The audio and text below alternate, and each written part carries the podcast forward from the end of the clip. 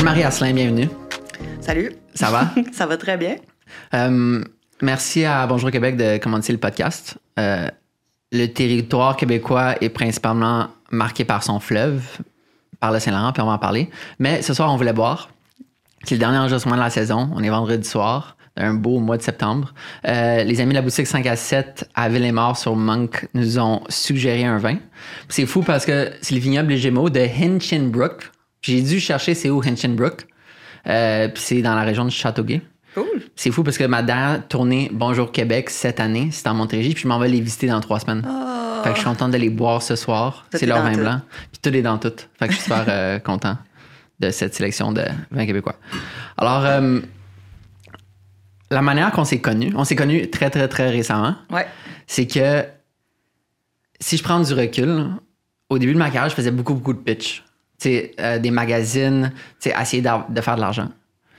Puis là, plus que le temps avance, mieux que ça va pour moi, plus que je suis satisfait côté argent. Puis là, récemment, j'ai commencé à faire des pitchs, mais pour offrir des photos. Puis je me suis dit à qui je vais offrir des photos, qui je crois que c'est important, comment je peux aider? En fait, ma manière d'aider, c'est en faisant des photos. Et je me suis dit comment je peux aider la planète avec une vocation climatique grandissante? Puis là, j'ai décidé de t'écrire. Oui. Parce que j'avais vu un article à Radio-Canada récemment que euh, vous avez ramassé 4 tonnes de déchets cette année. Puis là, je ne connaissais pas votre organisation. Je pense que j'avais vu passer peut-être une journée nationale de nettoyage quelque part, Ouais. un ami qui s'appelle William Wachter, euh, qui travaille justement chez Altitude Sport, qui, euh, je pense, il, il- il avait ramassé. Je pense que c'était le premier, c'était à la Chine, je crois. Fait que j'ai découvert votre organisation que tu as fondée, que tu es directrice générale, qui s'appelle l'Organisation Bleue, qui nettoie le Saint-Laurent. Euh, avant d'aller là, Oui. j'ai fait- on, a, euh, on a fait un nettoyage il y a deux semaines, euh, fait les photos, j'ai adoré les photos. Puis ma mère est comme, mais là, Ali, t'aurais dû me le dire, tu sais, je serais venu. Fait que je trouve ça fun qu'en plus, tu sais, ça l'incite à d'autres gens à aider de proche ou de loin. Euh, avant toute chose, qu'est-ce que le Saint-Laurent représente pour toi? Oh, ça, c'est une grosse question. Ça commence euh, Ouais. genre dans les valeurs. là. OK.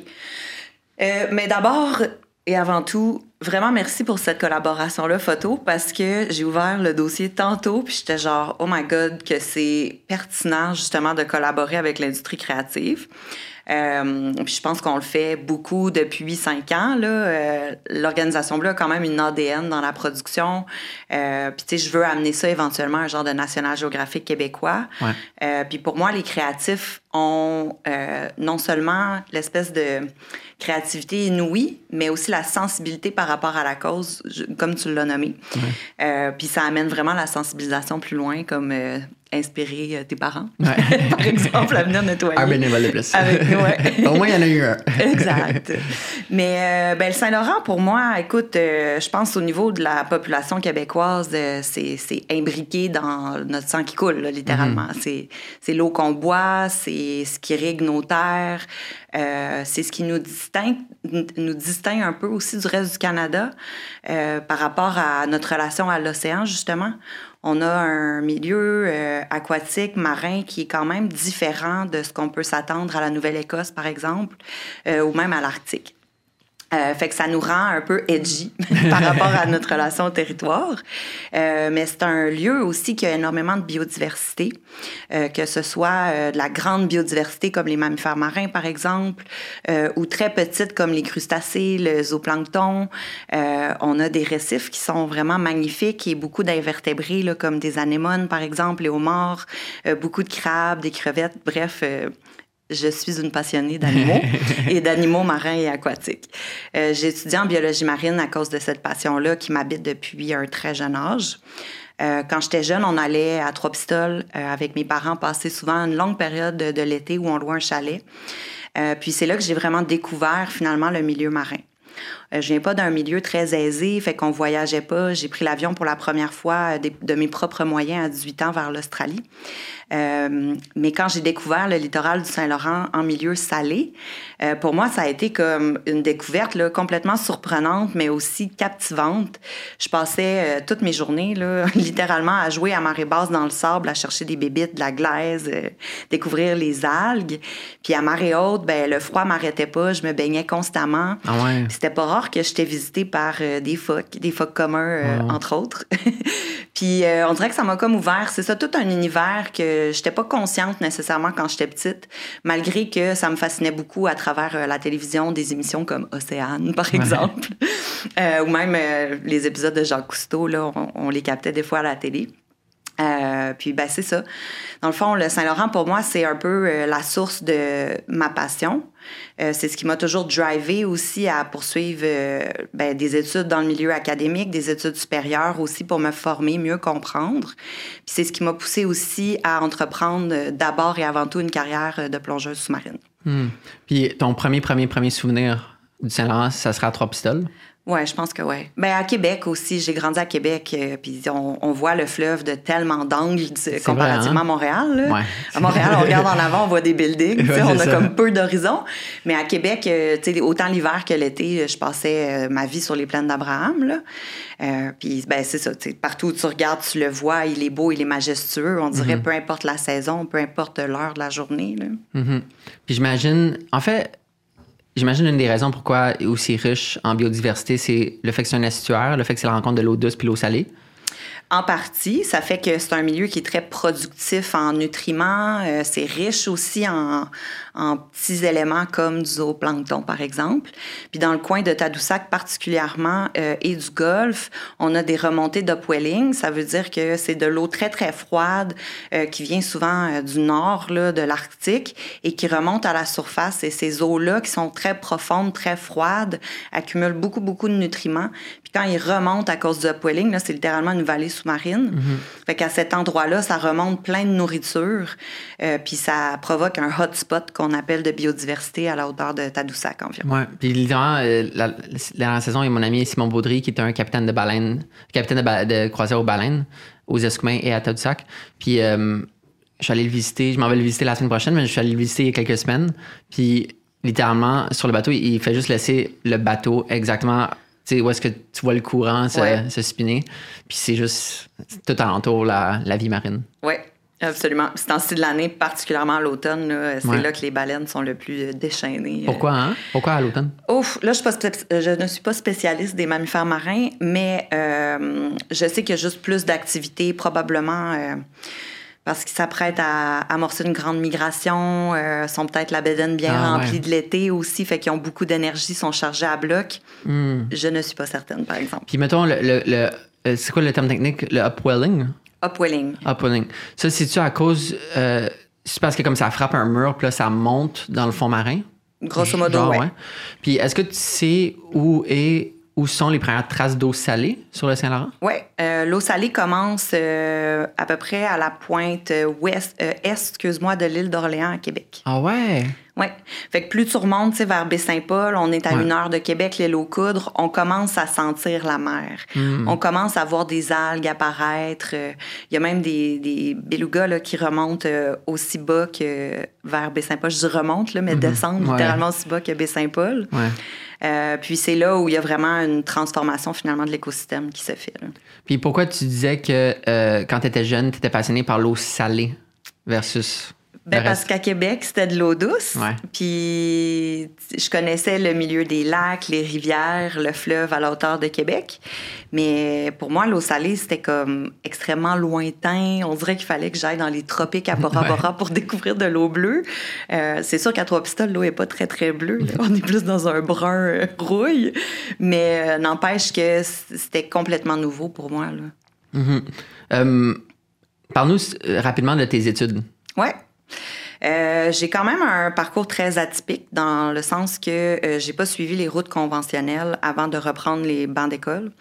Euh, donc, euh, après le cégep, j'ai pris une pause scolaire qui m'a amené à me former en plongée sous-marine. Où ça? Où est-ce que tu as fait ta formation? J'ai commencé au Québec, puis j'ai poursuivi ensuite en Australie, qui m'a amené à me, à me spécialiser dans les Caraïbes, euh, au Honduras, dans des petites îles. Euh, puis c'est là que je suis devenue dive master. Puis là, on me poussait à aller plus loin, devenir instructeur, mais je voulais pas enseigner la plongée. Moi, je voulais guider des expéditions. Euh, puis je caressais le rêve de, en fait, guider des productions euh, comme des expéditions, par exemple, puis euh, assister des, des cinéastes. Et c'est ce que j'ai fait. Mais c'était extrêmement exigeant physiquement. Euh, j'ai Pourquoi? Ben, c'est un travail très physique, c'est du six jours semaine, là, surtout en Amérique latine, les conditions de travail sont un peu sketch, là, on va se le dire. C'est un milieu qui est pas très sain, puis c'est des heures de travail extrêmement exigeantes. Là. On pouvait aller jusqu'à cinq plongées par jour. C'est quoi qui est comme drainant physiquement? Euh, ben, imagine-toi te lever à 4 heures du matin, prendre un petit Zodiac pour te rendre de ta maison à euh, un resort euh, ou un gros bateau, un liveaboard. Euh, puis là, arriver à bord vers 6 heures le matin, préparer l'équipement des clients, euh, préparer le déjeuner, le café, faire le briefing de plongée. Euh, faire un briefing avec le capitaine aussi selon les conditions de la journée. Ensuite, commencer ta journée avec une première plongée vers 7h30, 8h le matin. Et là, on les enchaîne comme ça trois, quatre fois par jour pendant 6 à 7 jours semaine. Euh, fait que c'est ça, c'est physiquement drainant. Là, Puis euh, je travaillais souvent en parallèle dans les bars ou les restos. Comme beaucoup, comme j'ai aussi fait. Ouais, exactement. Fait que euh, la batterie, à un moment donné, elle s'use. Mais le travail devenait redondant aussi. Puis ce que je trouvais le plus redondant, ça, c'est devenu quasiment frustrant à long terme, c'était euh, d'avoir des capacités techniques, des connaissances du sport ultra poussées, sophistiquées, pouvoir l'idée des groupes, euh, des fois de gens de 50 ans, ultra expérimentés, mais leur dire non, vous me suivez, puis voici ce qu'on va découvrir aujourd'hui. Mais ce qui était frustrant, c'était de pas pouvoir expliquer la biodiversité que je voyais, pas être capable de comprendre pourquoi il y avait des coraux mous, des coraux durs, euh, pourquoi je voyais des changements climatiques mais que je n'étais pas capable de les expliquer, euh, différencier les sortes de poissons, pourquoi les requins n'ont pas l'air de des poissons tropicaux par exemple? Fait que tout ça, ça venait comme un peu, euh, ben ça venait me chercher. Puis je pense que c'est mon petit côté intellectuel aussi qui à un moment donné avait besoin d'être plus nourri. Fait que j'étais comme super nourrie en aventure, me pousser physiquement euh, mais c'est ça, je voulais explorer plus en profondeur, pas faire un jeu de mots plat, euh, mes connaissances, puis toute la biologie finalement qui entourait le milieu dans lequel je baignais. Puis tu penses que ta, ton désir, ta quête d'aider des expéditions vient de comme Jacques Cousteau et tout ça, National Geographic, peut-être quand tu étais jeune? C'est un peu cliché, mais ouais, National Geographic définitivement. Euh, tu sais, au Québec, on a quand même eu des personnalités là, qui ont marqué le terrain, comme Jean Lemire, par exemple. Euh, J'ai travaillé pour lui d'ailleurs un peu plus tard dans ma carrière. Euh, mais aussi des femmes là, qui ont comme pris euh, l'écran à un moment donné, qui ont pris la parole, comme Sylvia Earle, euh, une américaine, une biologiste marine qui est rendue très âgée, un peu comme notre notre, euh, ah, j'allais dire Jane Fonda, mais c'est pas le bon nom. Jane Goodall, merci. On te regardait, j'étais comme Goodall. euh, qui ont travaillé euh, de très proche avec euh, une espèce animale. Là, dans le cas de, de Jane Goodall, c'était les chimpanzés. Euh, puis dans le cas de Sylvia Earle, ben, elle, c'était par rapport à tous les changements climatiques, la détérioration de l'environnement. Et puis ces femmes-là m'ont comme permis de me dire, ben, coudon, ça devient un peu comme des, des idoles que je me reconnais un petit peu à travers leur carrière, mais leur façon de faire. Puis ben, ça m'a poussé juste à creuser un petit peu plus loin dans le milieu de la conservation de l'environnement. Puis après, fait... alors j'imagine pour combler ce désir intellectuel. ce qui m'a ramené à l'école à l'âge de 24 ans, je suis rentrée au baccalauréat en écologie marine à Concordia. Euh, j'ai eu des professeurs exceptionnels qui étaient spécialisés beaucoup dans la biologie marine. Fait que c'est l'équivalent du bac en bio à Lucar, euh, à Rimouski. Euh, mais je l'ai fait à Montréal, puis j'ai eu plusieurs opportunités de stage à l'international, dont un euh, en conservation aux îles Galapagos et Wow. dans l'Amazonie, Wow. euh, qui m'a ouvert beaucoup de portes. Euh, puis ces profs-là nous ont vraiment encadrés. C'était des plus petits groupes. Euh, on était quasiment en 10 pour un prof. Euh, puis c'était très interactif. Puis là, ça l'a vraiment ouvert comme un océan d'opportunités, je pourrais dire. Puis après le bac, euh, j'ai fait un stage à l'ONU, à la Convention pour la biodiversité. Wow. Et ça À New aussi, York? ça... euh, non, c'était à Montréal.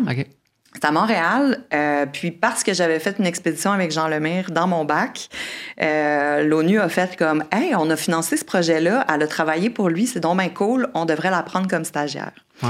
Puis là, j'ai découvert le- plus le milieu environnemental qui était au premier balbutiement là, dans ce temps-là. On parle de genre 2013. Euh, et là, j'ai comme réalisé qu'il y avait des scientifiques qui travaillaient en politique internationale sur des projets de loi de conservation de la nature. Du monde cranky comme moi qui me ressemblait, puis qui avait des capacités de communication très poussées, de négociation aussi, puis de persuasion. Euh, fait que là, j'ai vraiment euh, comme découvert le milieu environnemental, en fait. Puis c'est mon superviseur qui m'a poussé après ça à entreprendre une maîtrise en environnement développement durable. Fait que là, j'ai joint la deuxième cohorte de l'Université de Montréal. C'était en 2000, euh, mettons 14, 2013-2014. Fait que c'était, c'était vraiment tout nouveau comme programme.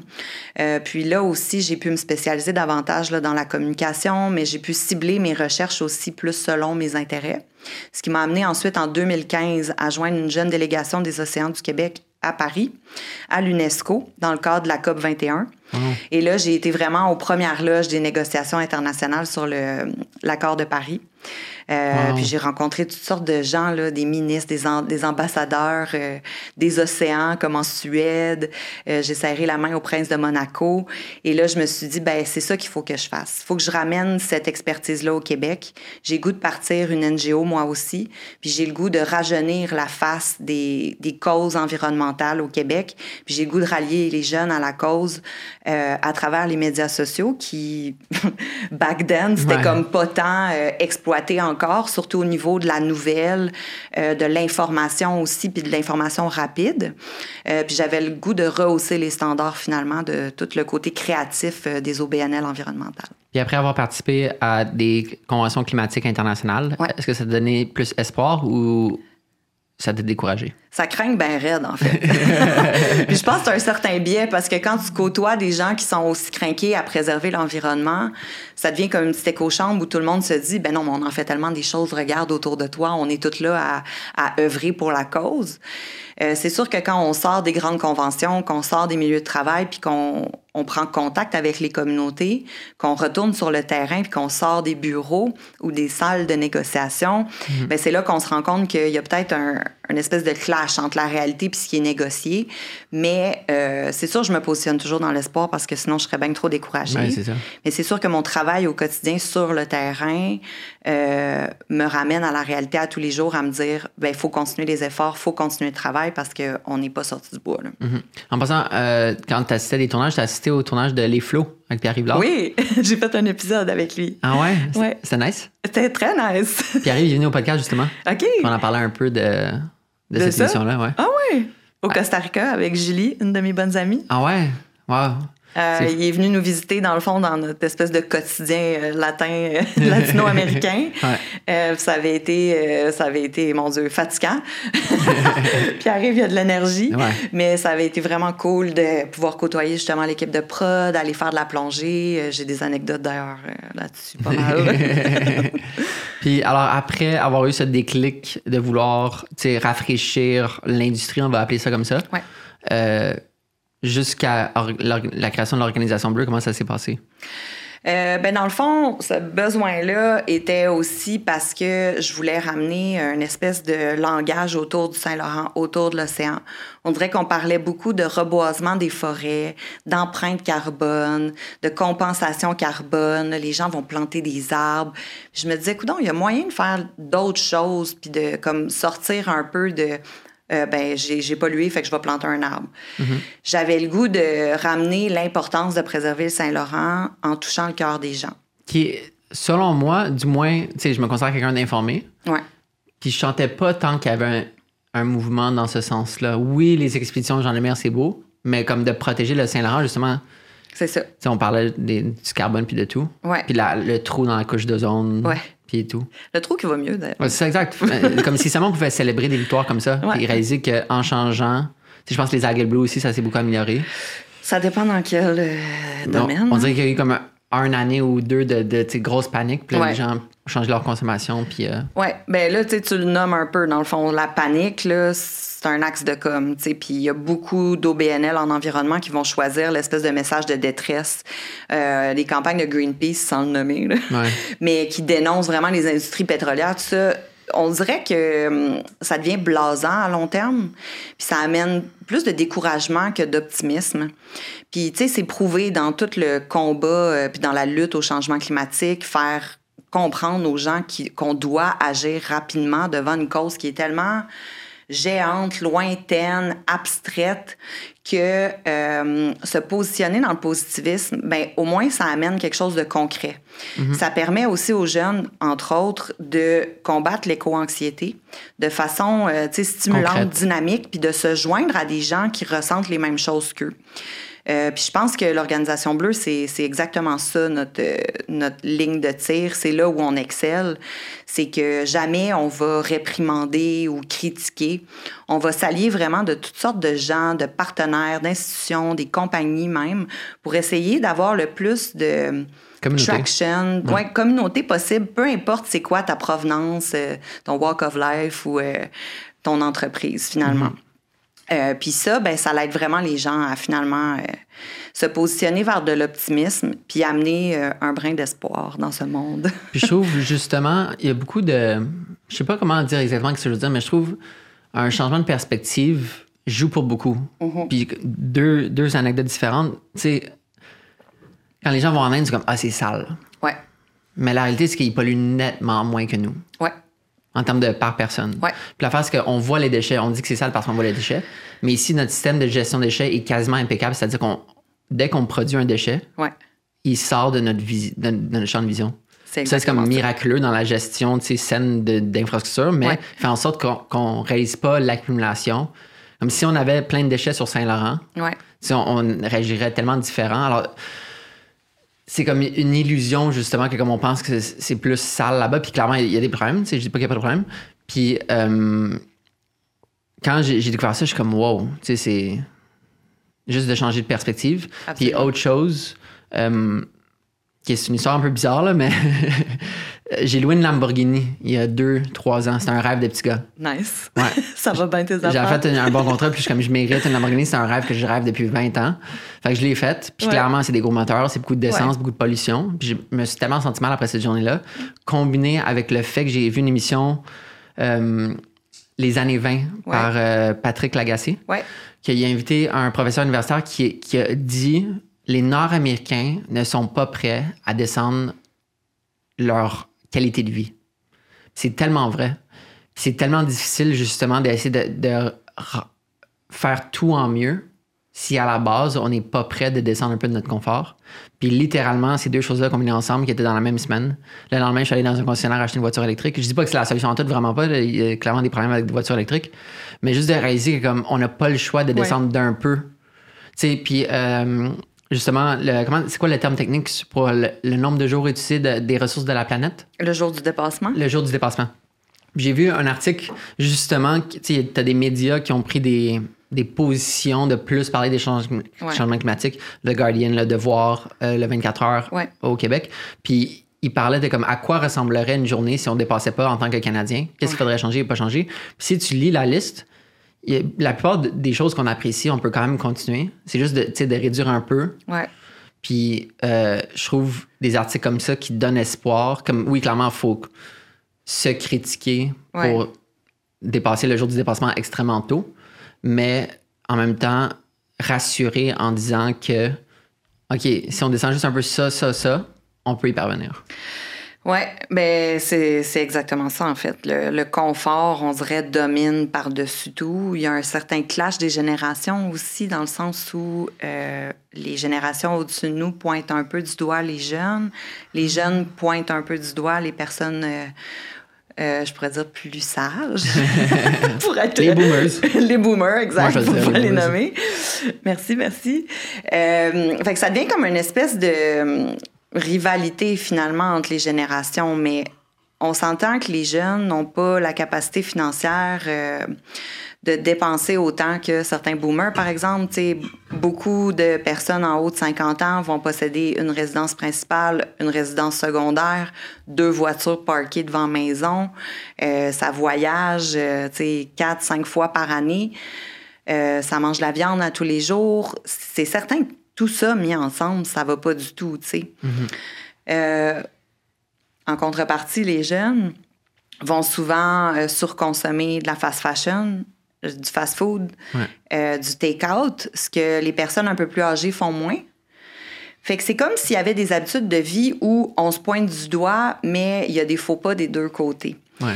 Puis, tu sais, moi, on me demande souvent, es-tu végétarienne? Euh, tu dois euh, faire du vélo à tous les jours? La réponse c'est, je suis flexitarienne. Euh, je fais pas du vélo à tous les jours. J'ai une voiture électrique parce que j'ai pas le choix d'avoir un véhicule pour me déplacer. Euh, mais on vit dans un, une société, un système qui est pas facile non plus à vivre autrement. Fait que, quand on parle de zéro déchet, par exemple, ou de complètement dire non à la voiture, on dirait que c'est extrême par rapport à la réalité du monde dans lequel on vit. Mm-hmm. Puis il va falloir qu'il y ait tellement de choses mises en place pour qu'on collectivement s'améliore dans une même direction je trouve que c'est un peu comme un sacrifice individuel de dire ben moi je deviens vegan du jour au lendemain, tu sais. Quand je disais je suis vraiment pas dans la polarisation ou dans la dénonciation des mauvaises pratiques, c'est ça, tu sais. Si on veut alimenter un changement puis outiller les gens à améliorer leur empreinte écologique, faut que ça se fasse comme doucement, de façon positive, remplie de solutions puis de pistes de ah, y a ça que tu peux améliorer, ça que tu peux changer. Tu sais, tu viens chez nous, euh, j'ai pas une pompe à savon euh, qui a pris la poubelle depuis les dix dernières années. j'ai le même jug d'eau de lessive, de lessive depuis genre cinq ans que je remplis. Euh, j'ai des savons, pain de savon sans emballage. Fait que pour moi, c'est plus là, c'est comme dans le sous-jacent. C'est dans, à la base, chez nous, j'ai été pièce par pièce, j'ai fait des changements, puis j'ai vraiment considérablement réduit mon bac de déchets, mon bac de recyclage à tous les jours. Mais tu l'as effleuré tantôt, tu sais. Euh, on se compare à l'Inde souvent ou en Chine, même sur le terrain, sur les plages, on se fait dire, voyons que vous ramassez au Québec, c'est pas la Chine ou l'Inde, tu sais. Ça sort constamment. Mais la réalité, c'est que le Canadien est le deuxième plus grand producteur de déchets par habitant au monde et devant les États-Unis, la Chine et l'Inde.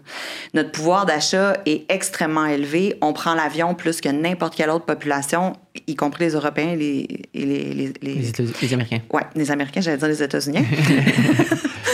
Euh, fait que c'est sûr qu'il y a notre privilège, finalement, de Nord-Américains qui joue en, en, jeu. Puis comme tu as dit aussi, on trie tellement bien nos matières que c'est comme loin des yeux, loin du cœur.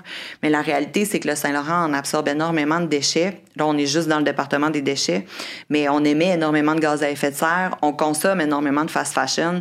Tout ça mis ensemble, ben on peut pas se fermer les yeux puis dire ben non nous on est vraiment smart au Canada on n'est pas beaucoup on fait pas de troubles la réalité c'est qu'on est vraiment des grands pollueurs mhm. un concept qu'on a exploré à l'université j'ai un baccalauréat en médias numériques fait que tu analyses l'impact d'internet sur la société puis on étudiait le terme slacktivisme c'est de, faire du slacktivisme slack c'est-à-dire de signer une pétition en ligne sur change.org mm. Le, ça vient d'une bonne intention, pardon? Le pacte. Ouais, le pacte. ça vient d'une bonne intention, mais ça a l'effet négatif que les gens sont comme Ah, j'ai fait ma job, j'ai fini. C'est comme l'activisme est slack. C'est-à-dire Ah, je l'ai fait. Tandis que l'activisme, c'est beaucoup plus que ça. Exact. Je pense que c'est tellement beau, justement, de. J'ai toujours cru en inspiré par des histoires. Tu sais, mettons, au lieu de couvrir la Révolution Liban, j'aurais pu prendre des photos de, de, de jeunes avec des, avec des masques qui lancent des cocktails Molotov. Mm. Mais je l'ai pas fait. J'ai puis j'ai décidé de me concentrer sur qu'est-ce qui rend cette révolution belle. C'est l'organisation faite par les femmes. Puis c'est fou parce qu'à un moment donné, je failli prendre une photo d'un manifestant révolutionnaire comme jeune sur la testostérone, je vais dire ça comme ça, qui lançait comme un gros morceau de métal aux policiers. Puis je me suis tourné, tu sais, j'ai comme ma, caméra, j'ai les réflexes de prendre une image, puis là, quelqu'un m'a tapé sur l'épaule, et il comme, prend pas ça en photo, ça nous représente pas. Je suis comme, totalement raison. T'as tellement raison. C'est tellement facile de montrer des pneus qui sont en feu puis avec la grosse boucane noire. Mais si c'est juste à un endroit, une journée sur 15, puis que c'est juste l'image qui est comme répétée dans les médias puis dans le narratif, ça, ça aide personne. C'est vrai. Alors, je trouve tu t'inscris dans une. Je sais pas si c'est un mouvement de pensée de renforcer le positif puis inspirer versus. Ça, ça va dans l'éducation parentale, ça va dans l'incitation à, n'importe quoi. Euh, votre slogan il est tellement bon. Puis je trouve que c'est un slogan qui, euh, pourrait marcher pour tellement de compagnies différentes. Mais c'est tellement bon. Dis-moi, c'était quoi la, prémisse de. En fait, c'est simple. C'est pas un énorme jeu de mots. On protège ce que l'on aime. Exact. Écoute, ça vient de, encore une fois, Jacques-Yves Cousteau. Ah ouais? Qui disait euh, On aime ce qu'on comprend et on protège ce que l'on aime. Tu répètes ça. C'est quoi la première partie? On aime ce qu'on comprend. Faut que je me le répète. On aime ce qu'on comprend ouais, quelque chose comme ça. on protège ce que l'on aime. Euh, puis il y a dans J'aime Hydro aussi Christine Beaulieu qui avait dit. Euh, Quelle pièce de théâtre? Oui. Euh, excellent podcast aussi d'ailleurs, ben, pièce documentaire podcast. Mais elle, a disait Une fois que j'aime, je ne peux rester indifférente. C'est vraiment ça, dans le fond. c'est comme si on était, ben, je veux dire, c'est connu, on était, on, l'est encore, mais on est extrêmement déconnecté de notre environnement. Surtout quand on grandit dans des milieux urbains ou qu'on côtoie très peu euh, les régions. Euh, je pense à la Gaspésie, la Côte-Nord, par exemple, où là, les communautés sont extrêmement imbriquées avec le milieu naturel. Mais tu sais, dans des coins comme Montréal, Québec, Trois-Rivières, tous les centres urbains un peu décentrés, là, finalement, du Saint-Laurent, euh, on se rend compte que les gens, non seulement sont déconnectés, mais ne connaissent pas le littoral, ne connaissent pas le milieu côtier. Et c'est souvent des lieux qui ont comme pas la cote. C'est on l'associe souvent le Saint-Laurent à genre des bombes qui vont chiller sur le bord du fleuve puis qui vont polluer. Puis pourtant, fait que nous, euh, c'est un peu comme une façon aussi de ramener la communauté à redécouvrir le littoral, à prendre connaissance aussi de c'est quoi l'état des lieux, puis une fois qu'on reconnecte avec le Saint-Laurent, mhm. qu'on revoit cette beauté-là, euh, tu sais, le nettoyage qu'on a fait ensemble à Pointe-Claire euh, il y a deux semaines, tout le monde a dit Mon Dieu, c'est donc bien beau, Pointe-Claire. C'est donc bien beau, le lac Saint-Louis. Puis genre, oh my God, il y, a des, il y a des voiliers ici. Il y avait des sols pleureurs. Il faisait full beau. Euh, tu sais, on a été sur l'eau en paddleboard. Puis là, c'était comme, oh, révélation. Genre, à Montréal, on a accès à des plans d'eau. Mm-hmm. Mais c'est fou, là. Montréal, c'est une île en plein cœur du Saint-Laurent. On peut faire du rafting. On peut faire du rafting. Du surf, c'est incroyable. On peut faire du bateau. On peut prendre des genres de bateaux-taxis pour se rendre, genre, aux îles de Boucherville. Ouais, au pique-nique électronique. Exact, pour aller euh, célébrer, Chacun nos activités, ouais. Je vais demain d'ailleurs. Ah ouais? Je vais prendre la navette fluviale. Pour qui? Euh, ben Boomer. Ah ouais? Ouais, je suis oh, wow, j'adore Ben Boomer. Ouais, j'adore aussi Ben. C'est avoir su. Chum Ben. J'ai vu Bob Sinclair euh, la semaine dernière. Oh, nice. Vraiment déçu. Ah ouais? Ouais, en plus, regarde Phil comment il crie. C'est parce que nous, on était là, on l'a vu, c'était Nico de Andrea qui ouvrait avant Bob. non, Bob. On, rentre dans les parenthèses. Ouais, Puis, ouais. Puis là, tu sais, évidemment, Bob, Bob c'était une légende. Puis c'était tellement fun de voir une crowd plus âgée. J'ai jamais vu autant de cheveux gris, mettons, au pique-nique. Be the Love Generation. Ouais. On va toute la chantonner. Puis là, tu penserais qu'il ferait comme un, set. Mais en fait, Nico D'Andrea, il s'est peut-être dit, oh, je vais aller dans un set nostalgie, mais tu sais, électro-nostalgie, électro-nostalgie. C'est une belle balance. Tout le monde était dedans, tout le monde, tu sais, ça groovait. Puis là, euh, Bob, il était embarqué. Puis il commençait un peu nostalgie. Puis après, c'est comme, il allait vraiment deep. Oh. Puis vraiment comme du, du deep house très répétitif, oh, long. Puis tu voyais vraiment oh. l'énergie du monde. Oh. Après, ah, il mettait un bout de nostalgie, mais il manquait de, de rythme. Puis c'est surprenant parce que tu sais, c'est tellement un DJ légendaire. Puis là, moi puis mes amis, mon ami qui est la personne qui va au plus de shows, qui m'envoie toute ma musique, son nom c'est Lucas. Je suis avec lui, qui est comme c'est le pire DJ set que j'ai vu de ma vie, puis il va avoir un show quasiment chaque semaine. Puis là, on savait pas si c'était nous parce qu'on était trouvés ou je sais pas trop. Puis là, tantôt, Phil, il a dit que sa blonde était, aussi était là. Puis elle a dit que c'était vraiment pas bon. Ah, ben là. C'est dommage, hein? C'est vraiment dommage. Ben Boomer, ça va être meilleur demain. J'espère. Ouais. Euh, j'imagine que tu as vu son mix euh, sur YouTube euh, dans les Montgolfières à Cappadocia? Cappadocia? Ou Cappadocia, ouais. Exceptionnel. Ouais, je mets ça des fois pour travailler d'ailleurs. C'est tellement bon, ça te rentre dans. C'est comme. C'est smooth mais hard en même temps. Exact. Ouais. House. Ouais. Euh, à quel point notre fleuve est pollué? Ouf, ben le Saint-Laurent, il va pas bien. On, on, on, va se dire la vérité, le Saint-Laurent est au cœur des changements climatiques. On est dans une population nordique, ce qui veut dire qu'on est très affecté par le réchauffement. Euh, on a ce grand fleuve qui s'écoule vers l'océan Atlantique, mais qui est traversé, euh, qui émerge en fait euh, des grands lacs, donc les États-Unis, le Canada, puis qui traverse ensuite tout le Québec pour aller se vider vers l'océan Atlantique. donc tout ce qui part des grands lacs finalement le traverse. Euh, puis là, bien évidemment, la pollution plastique en fait partie, microplastique, mais on rejette aussi énormément dans le Saint-Laurent. Fait qu'il y a des refoulements d'égouts, il y a des municipalités encore à ce jour qui rejettent tous les égouts là, par là, sans nécessairement être filtrés. Euh, on entend même des fois à Montréal des... des, euh, des euh, ah, attends un peu, je vais chercher le mot, là. Quand on... Des débordements d'égouts. Ouais. Fait que quand les, les les, les, sources là, de, de centres d'épuration sont comme trop pleines, il des, valves, des déversements, c'est ça que je cherchais comme. Les déversements volontaires, où là, il n'y a aucun tri qui est fait, il n'y a pas de filtration, là, finalement.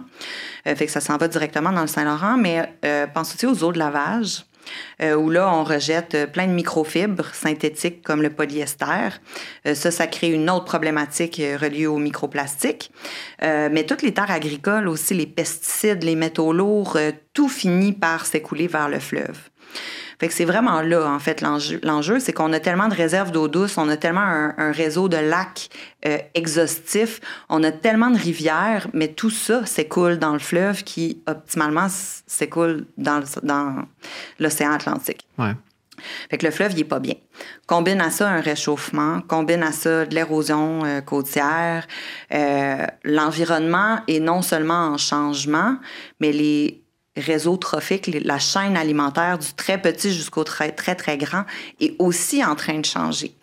Puis c'est comme si on était juste à la pointe de l'iceberg en ce moment. On, on, on, voit des occurrences, euh, je, vais parler de mammifères marins encore, là, je suis pas spécialiste, mais euh, pour avoir été sur le golfe l'été dernier puis avoir rencontré plusieurs spécialistes euh, dans le domaine, les scientifiques sont très inquiets parce qu'il y a moins de baleines dans le coin du golfe, par exemple, que comparativement à il y a 10-15 ans. Puis là, on parle pas de un peu moins, on parle de énormément moins au point où les scientifiques s'en inquiètent beaucoup. Puis ça, ben, c'est un peu comme le résultat de une chaîne alimentaire au complet. Si les baleines sont moins là, qui se nourrissent de, plancton, bien, on peut s'imaginer que le réseau trophique, donc toute cette chaîne alimentaire-là, du très petit jusqu'au très gros, est vraiment en train de changer. Euh, les stocks de poissons, ça va pas très bien non plus. Euh, je pense à la morue, par exemple. les populations de phoques commencent à grossir. Euh, commencent pas, mais sont extrêmement élevées, là, en fait. Euh, tout ça mis ensemble, ben, c'est sûr que le climat au niveau de la communauté scientifique, il n'est pas genre ah, tout va bien, on se croise les bras puis on continue de faire euh, de l'évaluation de la biodiversité. Genre. Mm-hmm. les, les, les, spotlights sont vraiment virés vers les changements climatiques. Euh, puis, tu sais, une notion importante, mais le Canada est un des endroits dans le monde qui se réchauffe le plus vite. Ouais. Euh, puis, tu sais, même les écosystèmes comme la toundra, là, c'est vraiment en train de changer. Là. On est quoi, deux fois la vitesse euh, la moyenne globale, notamment par le pergélisol qui qui se dégèle et que le méthane sorte. Exact. On t'en connaît beaucoup. J'essaie. Mais ouais, c'est ça. Fait que c'est assez alarmant. Puis ben, quand tu combines tous ces facteurs-là qui sont euh, de la pression ultimement sur les écosystèmes, mais c'est comme si on était en train d'affaiblir à petit feu à plusieurs niveaux, plusieurs variables en même temps. Le Saint-Laurent, puis ben, il est en train de se fatiguer. Là. Il y a moins d'oxygène aussi. Fait que ça, c'est quand même assez troublant parce que quand il n'y a pas d'oxygène, il n'y a pas de vie. Fait qu'un peu comme on voit dans certains lacs, c'est un peu comme si ça, c'était en train de se reproduire dans le fleuve. Euh, puis je veux dire, un peuple comme le Québec, je reviens à la notion de territoire au début, mais les Québécois ne pourraient pas euh, exister là, sans le Saint-Laurent. Mmh. C'est quoi, 70 ou 80 vivent le long des berges du Saint-Laurent? Un truc comme 70, je pense. C'est un canal de plaisance et de travail. Exact. Économique et de loisirs. Exact. Mais c'est aussi une voie de navigation extrêmement importante. C'est la porte d'entrée vers l'Amérique, dans le fond. Ouais. Est-ce qu'on est capable de mettre le doigt sur la chose la plus polluante, la plus nocive, dommageable, selon nos connaissances présentement? Ben, ça, je ne sais pas c'est quoi la plus dommageable. Si on regarde les, les belugas qui sont en voie de disparition, euh, eux sont très affectés par les métaux lourds. Les pesticides aussi, tu sais, beaucoup de cancers, par exemple. Les natalités diminuent énormément.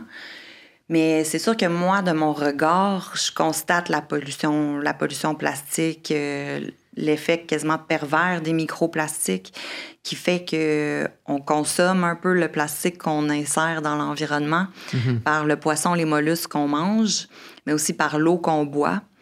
Euh, ce que je trouve un peu alarmant aussi dans tout ça, c'est qu'on a retrouvé des microfibres dans la glace euh, en Arctique, en Antarctique. Euh, il y a des études récentes aussi qui ont démontré la présence de microplastiques dans les fœtus, dans le sang, dans les poumons des humains. fait qu'on est comme en train de s'intoxiquer. Moi, pour moi, ça, c'est très pernicieux. si je peux sortir un mot fancy. et ça me fait peur. Mais c'est sûr que j'ai un angle qui regarde ça à tous les jours. Mm. Explique ce que l'Organisation Bleue fait. Oui, euh, ben, l'Organisation Bleue, en gros, a une mission très large de préservation de l'environnement, avec un angle sur le milieu marin, évidemment, et du Saint-Laurent. Et ça, ça se traduit par euh, des campagnes d'éducation, de sensibilisation, euh, de la production aussi de contenu, euh, mais également de la mobilisation communautaire. Et ça, c'est le projet qui pogne le plus, je pourrais dire. dans la saison estivale, on se mobilise aux quatre coins de la province, mais aussi dans tout l'Est du Canada, pour euh, faire des nettoyages de berges où on vient euh, nourrir une base de données que j'ai créée en 2018 euh, qui permet le recensement de la pollution avec toutes sortes de données géographiques qui nous permettent euh, cette année de venir à terme d'un rapport sur cinq ans, euh, qui vont nous permettre de mieux comprendre l'instance de courants marins, par exemple, euh, sur des zones très précises du littoral où on pourrait retrouver plus de pollution, mais également des corrélations avec les fameuses bouches d'égout municipales qui pourraient aussi prouver finalement que ben là, dans ces bouches d'égout-là, il y a une réelle source de pollution qui s'en va dans le Saint-Laurent. Et tout ça, ça devient comme une espèce d'outil préventif de surveillance environnementale hmm. qui n'existe pas encore par le gouvernement, qui permettrait, euh, ben, de un, comme j'ai dit, d'identifier des zones qui sont plus à risque. Mais mettons, on se reprojette il y a un an euh, avec Fiona, l'ouragan qui a frappé aux îles de la Madeleine, qui a vraiment détruit toute une côte à Terre-Neuve, qui a même frappé jusqu'en Côte-Nord. Ben, on pourrait dire, suite à Fiona, on pourrait identifier des zones qui auraient besoin d'être nettoyées. Puis ça, pour moi, c'est vraiment la clé parce qu'on pourrait devenir préventif plutôt que réactif. Puis le rapport et toutes les recherches qu'on fait, parce que là, on a beaucoup de mobilisation communautaire, c'est le fun, on fait des événements, ça a l'air comme d'un party, quasiment que c'est le fun. c'est full inspirant, mais ultimement, ces, ces mobilisations-là servent vraiment, servent vraiment à amener des recommandations aux politiques, puis à engager un dialogue entre euh, les législateurs et le milieu des, des, des, des organismes communautaires comme moi. Fait que quand on, on pense qu'on est trop petit pour avoir un impact, ben non. Non seulement tu peux te mobiliser puis venir faire un nettoyage, mais tu peux aider littéralement à bâtir la base de données. Puis, ben, quelqu'un comme moi ou avec l'Organisation Bleue, ben, on est rendu qu'on est entendu, on est vu et les politiciens nous consultent littéralement quand il y a des enjeux euh, de pollution, par exemple. Euh, quel genre de données récoltez-vous et c'est quoi les conclusions du rapport? Mais là, je peux pas te donner de conclusion 100% parce que je travaille dessus cet hiver. ça va être mon beau projet de tanière hivernale. Mais euh, ben, en gros, on applique des, des, des cartes. Là. Fait que c'est un peu comme des calques de Photoshop, mais un peu plus nerd, euh, où on applique des courants marins, euh, de la topographie sous-marine. puis on va même appliquer des cartes historiques là, de ruissellement au niveau de certains tributaires. Tributaires, mot fancy encore pour dire des embouchures de rivières, par exemple. puis à travers tout ça, ben, on ajoute la carte de mes données. Fait que c'est vraiment une mosaïque de genre quasiment 85 hmm. nettoyages depuis 5 Et puis là, ben, on va laisser le moteur statistique faire sa job, puis nous revenir avec euh, des conclusions concluantes ou pas concluantes qu'on va ensuite pouvoir vulgariser. Mais tu sais, je peux te dire déjà d'emblée qu'il y a de la pollution partout. Euh, moi, je remarque une corrélation sur le terrain avec les fameuses bouches d'égout. Souvent, on trouve des plages complètement dégueulasses parce qu'il y a une bouche d'égout municipale à proximité. Euh, on voit une incidence avec les courants. Je pense au parc national du Bic, par exemple, où il n'y a pas vraiment d'humains qui habitent là.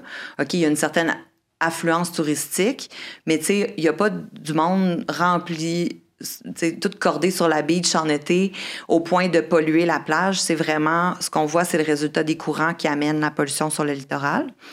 Euh, puis ensuite. Parc du Bic. Le Grand Tour. Nice. Magnifique, du Bic.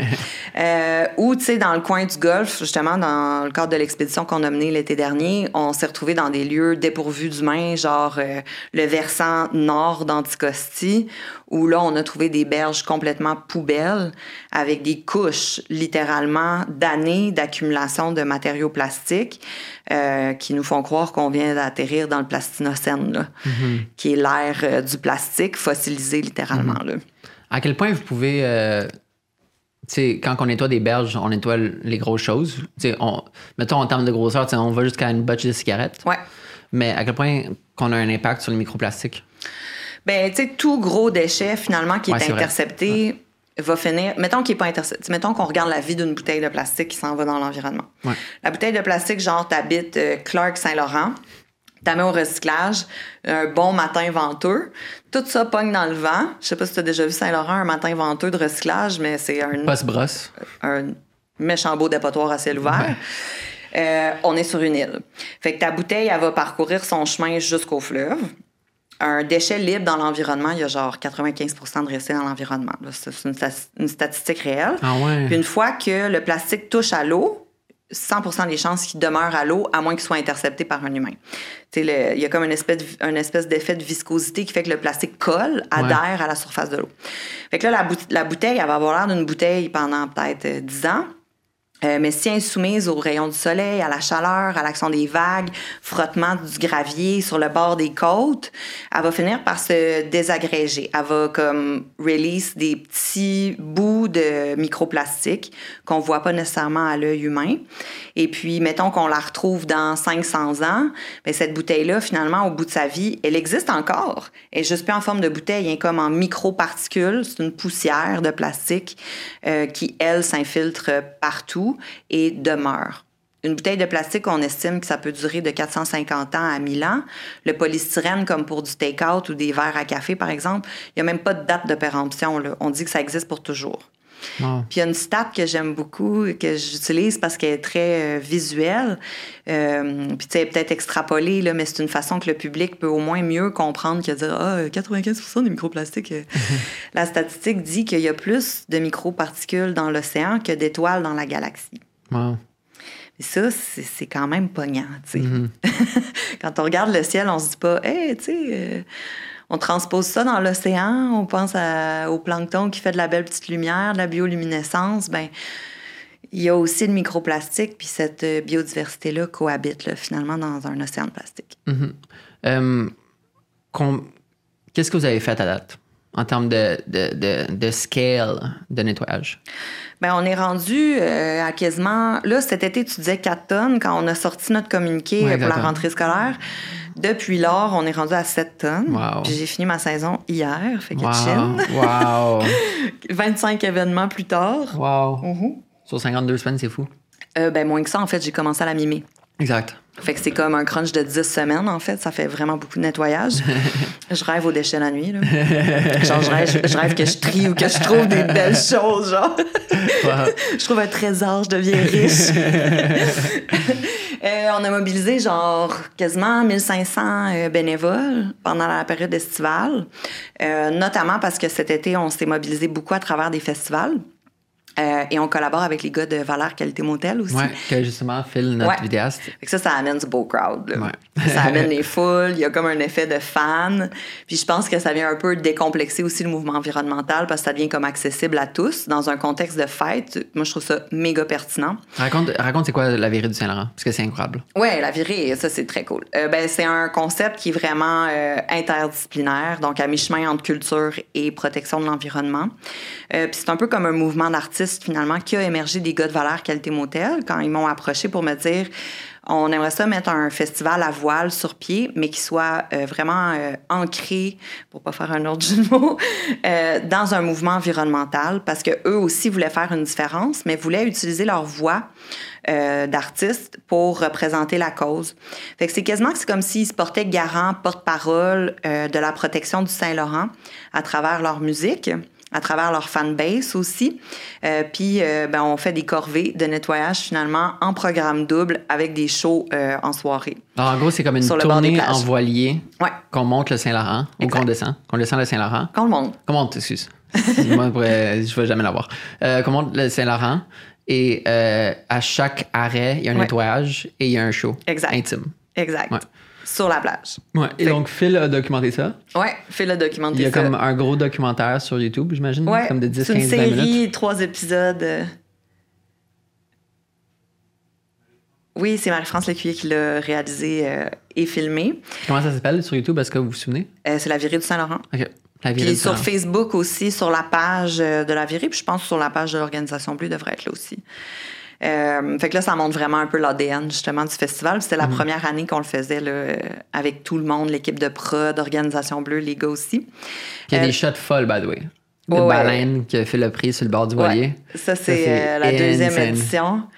Euh, c'était à Petite Vallée, euh, coucher de soleil. Ça, c'était épique. Ça incroyable. C'était quasiment comme si elle venait nous remercier d'avoir Ah, fait le ménage. Ça, c'est cute. C'était beau. Ça, c'est cute.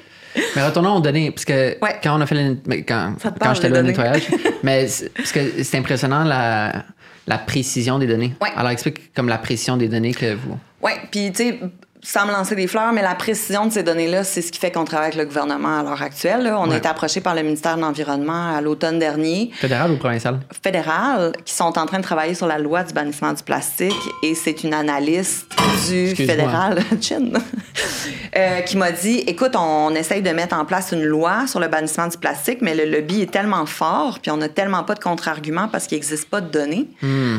On se retourne vers toi, on sait que tu as une base de données. Fait que là, il m'a dit ah, euh, OK, tu sais, oui, je monte une base de données. Je savais même plus pourquoi je prenais des données à un certain point. Ouais. Puis là, on dirait que ça m'a comme ouvert une porte. On m'a dit, écoute, il y a un data gap, il y a un, un- un trou dans les données universitaires. On a regardé les pesticides, les métaux lourds, le microplastique. On a recensé la pollution, genre dans le sol. On a été jusque dans la glace.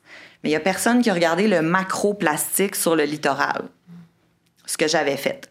Puis il y a des sciences citoyennes participatives comme avec la WWF qui, eux, le font. Il y a même des initiatives dans l'Ouest canadien avec Surfrider, genre, euh, qui le font aussi. Mais pour le lobby, si c'est fait par 5000 participants, monsieur, madame, tout le monde, ce n'est pas valable. C'est pas une science rigoureuse, c'est pas une science pure dure. Versus, avec l'Organisation Bleue, c'est la même série de 4-5 personnes, géographes ou biologistes, qui ont collecté les données à travers les années. Fait que ça devient comme plus baqué, plus rigoureux, je pourrais dire, au niveau de la statistique. Euh, fait que là, dans le fond, ce qu'on a fait comme deal, parce que c'était littéralement une négociation de quasiment un an, Wow. on a accepté de diffuser notre base de données publiquement pour une première analyse de la base de données. Fait que ça, ça va se traduire comme en une carte interactive. On va arriver sur l'organisation bleue. Puis là, le monde entier va pouvoir avoir accès à la base de données. Fait que ça va être une carte du Saint-Laurent avec des points tout simplement partout où on a été. Puis partout où tu cliques, tu vas pouvoir avoir accès aux données qu'on a récoltées sur le terrain. Ça, ces données-là, c'est de la superficie, le poids collecté, le nombre de participants euh, et tous les déchets très, très détaillés, euh, comme tu as dit tantôt. là. Mais donne des exemples de très détaillés. Ben, écoute, il y a plusieurs catégories comme, euh, ben, d'une part, le take-out, restauration rapide. Fait que là, on met genre euh, les, les, les boîtes pour emporter, les ustensiles en plastique, les pailles en plastique. Puis là, il y a des nouvelles catégories qui émergent avec les années, là, mais genre là, on a des pailles en carton, des, pailles, des ustensiles en bois. Euh, il y a moins d'attaches six-pack. Euh, pendant la pandémie, c'était la pandémie des masques puis des gants. Là, Ouais. on en trouve moins cette année. Fait qu'il y a comme des occurrences, la catégorie des drogues. Euh, là, on a vu le pot apparaître sur le littoral. La fait que genre, ouais, les, les pots de plastique de 3.5. J'ai une catégorie pre-roll. ça devient quasiment anecdotique, là. Euh, J'ai une catégorie plantes artificielles. Euh, plantes aussi, on trouve full de pots de plantes, surtout au printemps. Les, tu sais, les étiquettes qui marquent la sorte de fleurs Ouais. ou de légumes, ça, full. Euh, ça va jusque dans les vêtements. J'ai des matériaux de construction, des pneus, euh, catégorie pêche, euh, pêche récréative, pêche industrielle, du cordage, des bouées, des, des hameçons, euh, Mais juste les élastiques des homards, c'est hallucinant. les élastiques de homard, les cages à homard, les cages à crabes. Écoute, il y en a, là. Fait que là, nous, on le connaît, le protocole, c'est genre, ah, ça, ça va là, ça, ça va là, ça, ça va là. Mais c'est vrai que quand tu vois la base de données pour la première fois, c'est genre, hey, OK. Mais c'est un travail de longue haleine, tu sais.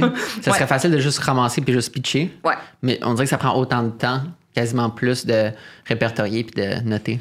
Je te dirais que c'est le plus gros de la job. Ça, prend des ressources. ça prend full de ressources. Puis, tu sais, une fois qu'il y a, y a fait euh, cette fiche-là pendant un événement, faut la répertorier dans la base de données. Faut euh, la trier, faut s'assurer qu'elle est comme pareille que les autres pour qu'après ça, quand ça soit rentré dans un logiciel statistique, euh, tout soit comme cohérent. là. C'est là que rentre euh, le travail de pigiste euh, spécialiste en base de données. Fait que moi, j'ai comme eu l'idée, j'ai monté la fiche, euh, mais après l'analyse, là, je passe le flambeau à des scientifiques puis à un membre de mon conseil d'administration. Euh, Parle-nous de. En fait, de- quand je t'avais demandé c'était quoi les, des endroits vraiment pollués au Québec quand on s'est Ouais. à Pointe-Claire, tu avais dit les îles de la Madeleine et Mhm. Anticosti. Mhm. Puis tu développais à ce sujet. En tout cas, si je l'ai mentionné un peu tantôt, là, mais dans le fond, ce qui arrive, euh, c'est que le Saint-Laurent, à la hauteur du Golfe, devient un peu comme une petite mer intérieure, un peu comme on peut voir euh, dans les grands océans. Fait que là, on parle souvent de GIRE, G-Y-R-E. C'est un terme anodin pour décrire un peu l'effet d'un tourbillon. Euh, fait que, tu sais, la, la, la planète a une espèce d'effet physique de rotation qui fait une espèce de- d'effet de, tourbillon dans les continents euh, océaniques. Fait que les continents océaniques, il y en a cinq. L'Atlantique, le Pacifique, euh, l'océan Indien, Arctique, euh, Antarctique. Puis là, on parle pas de la Terre, là, on est vraiment dans la mer. Et là, il y a une espèce d'effet de tourbillon qui fait qu'on accumule les matières plastiques dans ce cœur de tourbillon-là. Euh, puis c'est ça qu'on appelle le continent de plastique. Mais dans le golf, il y a un peu le même euh, principe qui se recrée à petite échelle. Et on aurait, c'était l'hypothèse qu'on avait, du moins quand on est parti à l'expédition bleue, c'était de dire, est-ce qu'on a l'incidence d'un petit gire dans le golf? Et si oui, ça serait à peu près à la hauteur d'Anticosti. Et mon hypothèse, mon flair, et j'ai appliqué plusieurs cartes de courant marin là, avant de partir sur l'expé, mais je me disais, d'après moi, Anticosti, sur le versant qui fait face au golfe, donc le versant sud, je pense que j'ai dit le versant nord tantôt, mais c'est vraiment le versant sud, euh, peut-être qu'on trouverait plus de déchets. Et euh, est arrivé ce qui est arrivé. Là, finalement, euh, c'était comme euh, une joie de valider l'hypothèse, mais en même temps, c'était moi ce que je qualifiais un désastre environnemental. Hmm. Puis pourquoi c'est pas plus facile que ça d'établir son où ces, ces flux-là? Comme me semble, dans mon point de vue non scientifique, si tu appliques les cartes des courants marins, justement, mm-hmm. euh, me semble que c'est logique de comme si tu les appliques puis tu fais 1 plus 1 plus 1, ça fait 2. Ouais, mais, ouais, mais comme, comme je disais tantôt, c'est vraiment un data gap. C'est comme si tout le monde s'était tourné vers du très très petit ou euh, du très grand, euh, genre en Arctique ou dans les, dans les continents de plastique. Mais si on regarde à plus petite échelle chez nous, ben pour moi c'est évident, mais c'est pas une expertise qui est donnée à tout le monde. Euh, c'est niché comme thématique aussi, c'est moderne, c'est des enjeux qui sont relativement nouveaux. Mm-hmm. Fait qu'on c'est comme si les spotlights avaient été tournés vers le Pacifique, l'Atlantique, euh, le Grand Nord, mais personne s'était vraiment questionné à Ouais, mais ça a l'air de quoi chez nous? Puis pourquoi il n'y a pas tant de données, tu sais? Fait que moi, je suis rentrée là-dedans à 1000 à l'heure. Je travaillais dans les requins, je faisais de la plongée, puis je suis revenue au Québec. Je me suis fait embarquer dans une tournée de nettoyage, puis me voilà cinq ans plus tard, genre passion déchets. Là. Mais vient avec la passion déchets, la compréhension aussi de ce qui se passe sur le terrain. Puis écoute, c'est là que j'en suis aujourd'hui à essayer de faire pousser les politiques parce que on a besoin d'aide. ouais. Euh, est-ce que tu penses que le changement du statut de l'île d'Anticosti va changer les choses? Euh, sûrement. Euh, je pense que Anticosti va avoir euh, peut-être plus de priorité dans sa préservation vu qu'elle est reconnue au patrimoine. Euh, c'est sûr que si on veut maintenir son statut, il faut en prendre soin parce qu'on protège ce que l'on aime.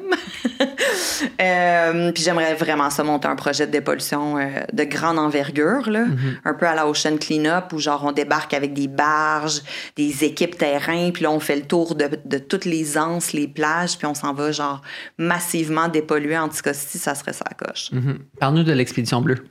Oui, ben là, j'en ai parlé un petit peu. Dans le fond, la prémisse scientifique, c'était ça, cette hypothèse-là du gire. Euh, c'était ça la prémisse de. Ah ouais, ouais. Dans le fond, moi, j'arrivais là. J'avais fait le tour de la Gaspésie, de la côte nord, euh, des îles de la Madeleine. Euh, puis là, je me disais, il reste une zone, c'est le golfe. On l'a pas eu à l'étude. C'est gros. C'est gros en tabarnak. Faut pas faire un sac. puis c'est froid. Puis il y a pas beaucoup de gens qui montent jusque-là. Euh, puis en parallèle, euh, je me suis fait mettre en contact via le réseau Québec Maritime, euh, qui euh, mène beaucoup de projets sur des bateaux scientifiques, qui rassemble aussi des équipes de recherche dans des optiques de recherche et recherche-création, justement pour donner des opportunités aux scientifiques d'aller en mer, d'aller sur le Saint-Laurent puis d'étudier le terrain. Fait que je me suis fait approcher pour mettre sur pied un projet à nature écoféministe, euh, mais aussi intersectoriel. Euh, puis la personne qui m'avait contacté dans le temps m'avait dit Il me semble que tu serais une bonne porteuse de ce projet-là. puis je suis sûre que tu es capable de réfléchir à un projet de science. Fait que là, je me suis dit Ben là, c'est sûr que c'est autour de la pollution plastique. Puis là, OK, je m'allie de femmes, j'en connais quasiment trop. fait que là, j'ai tendu quelques perches. Euh, puis ça n'a pas été long, là, que j'ai été en contact avec, entre autres, une chercheuse, Laura Rowendick. Laura a fait euh, son doctorat euh, à McGill en ingénierie. Euh, elle n'a pas son statut d'ingénieur, mais elle est scientifique en, en physico-chimie. Et elle a étudié les microplastiques dans le Saint-Laurent. Et elle a fait cinq ans de recensement de microplastiques, vraiment de la zone fluviale, estuaire. Et elle s'était arrêtée à cette île. Mais quand j'y ai dit, ça tente-tu de venir finir ta recherche? De cette île jusqu'à quasiment le Labrador? Euh, ben, elle m'a dit, OK, go, on y va.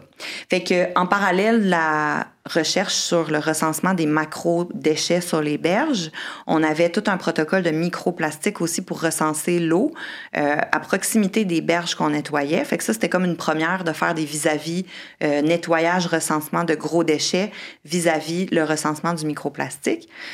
Euh, puis à ça, on s'est associé à des créatrices littéraires, donc deux professeurs, deux étudiantes, qui, elles, euh, venaient littéralement vulgariser, créer, sensibiliser le public euh, à travers des éditoriaux, des blogs, des cartes postales même.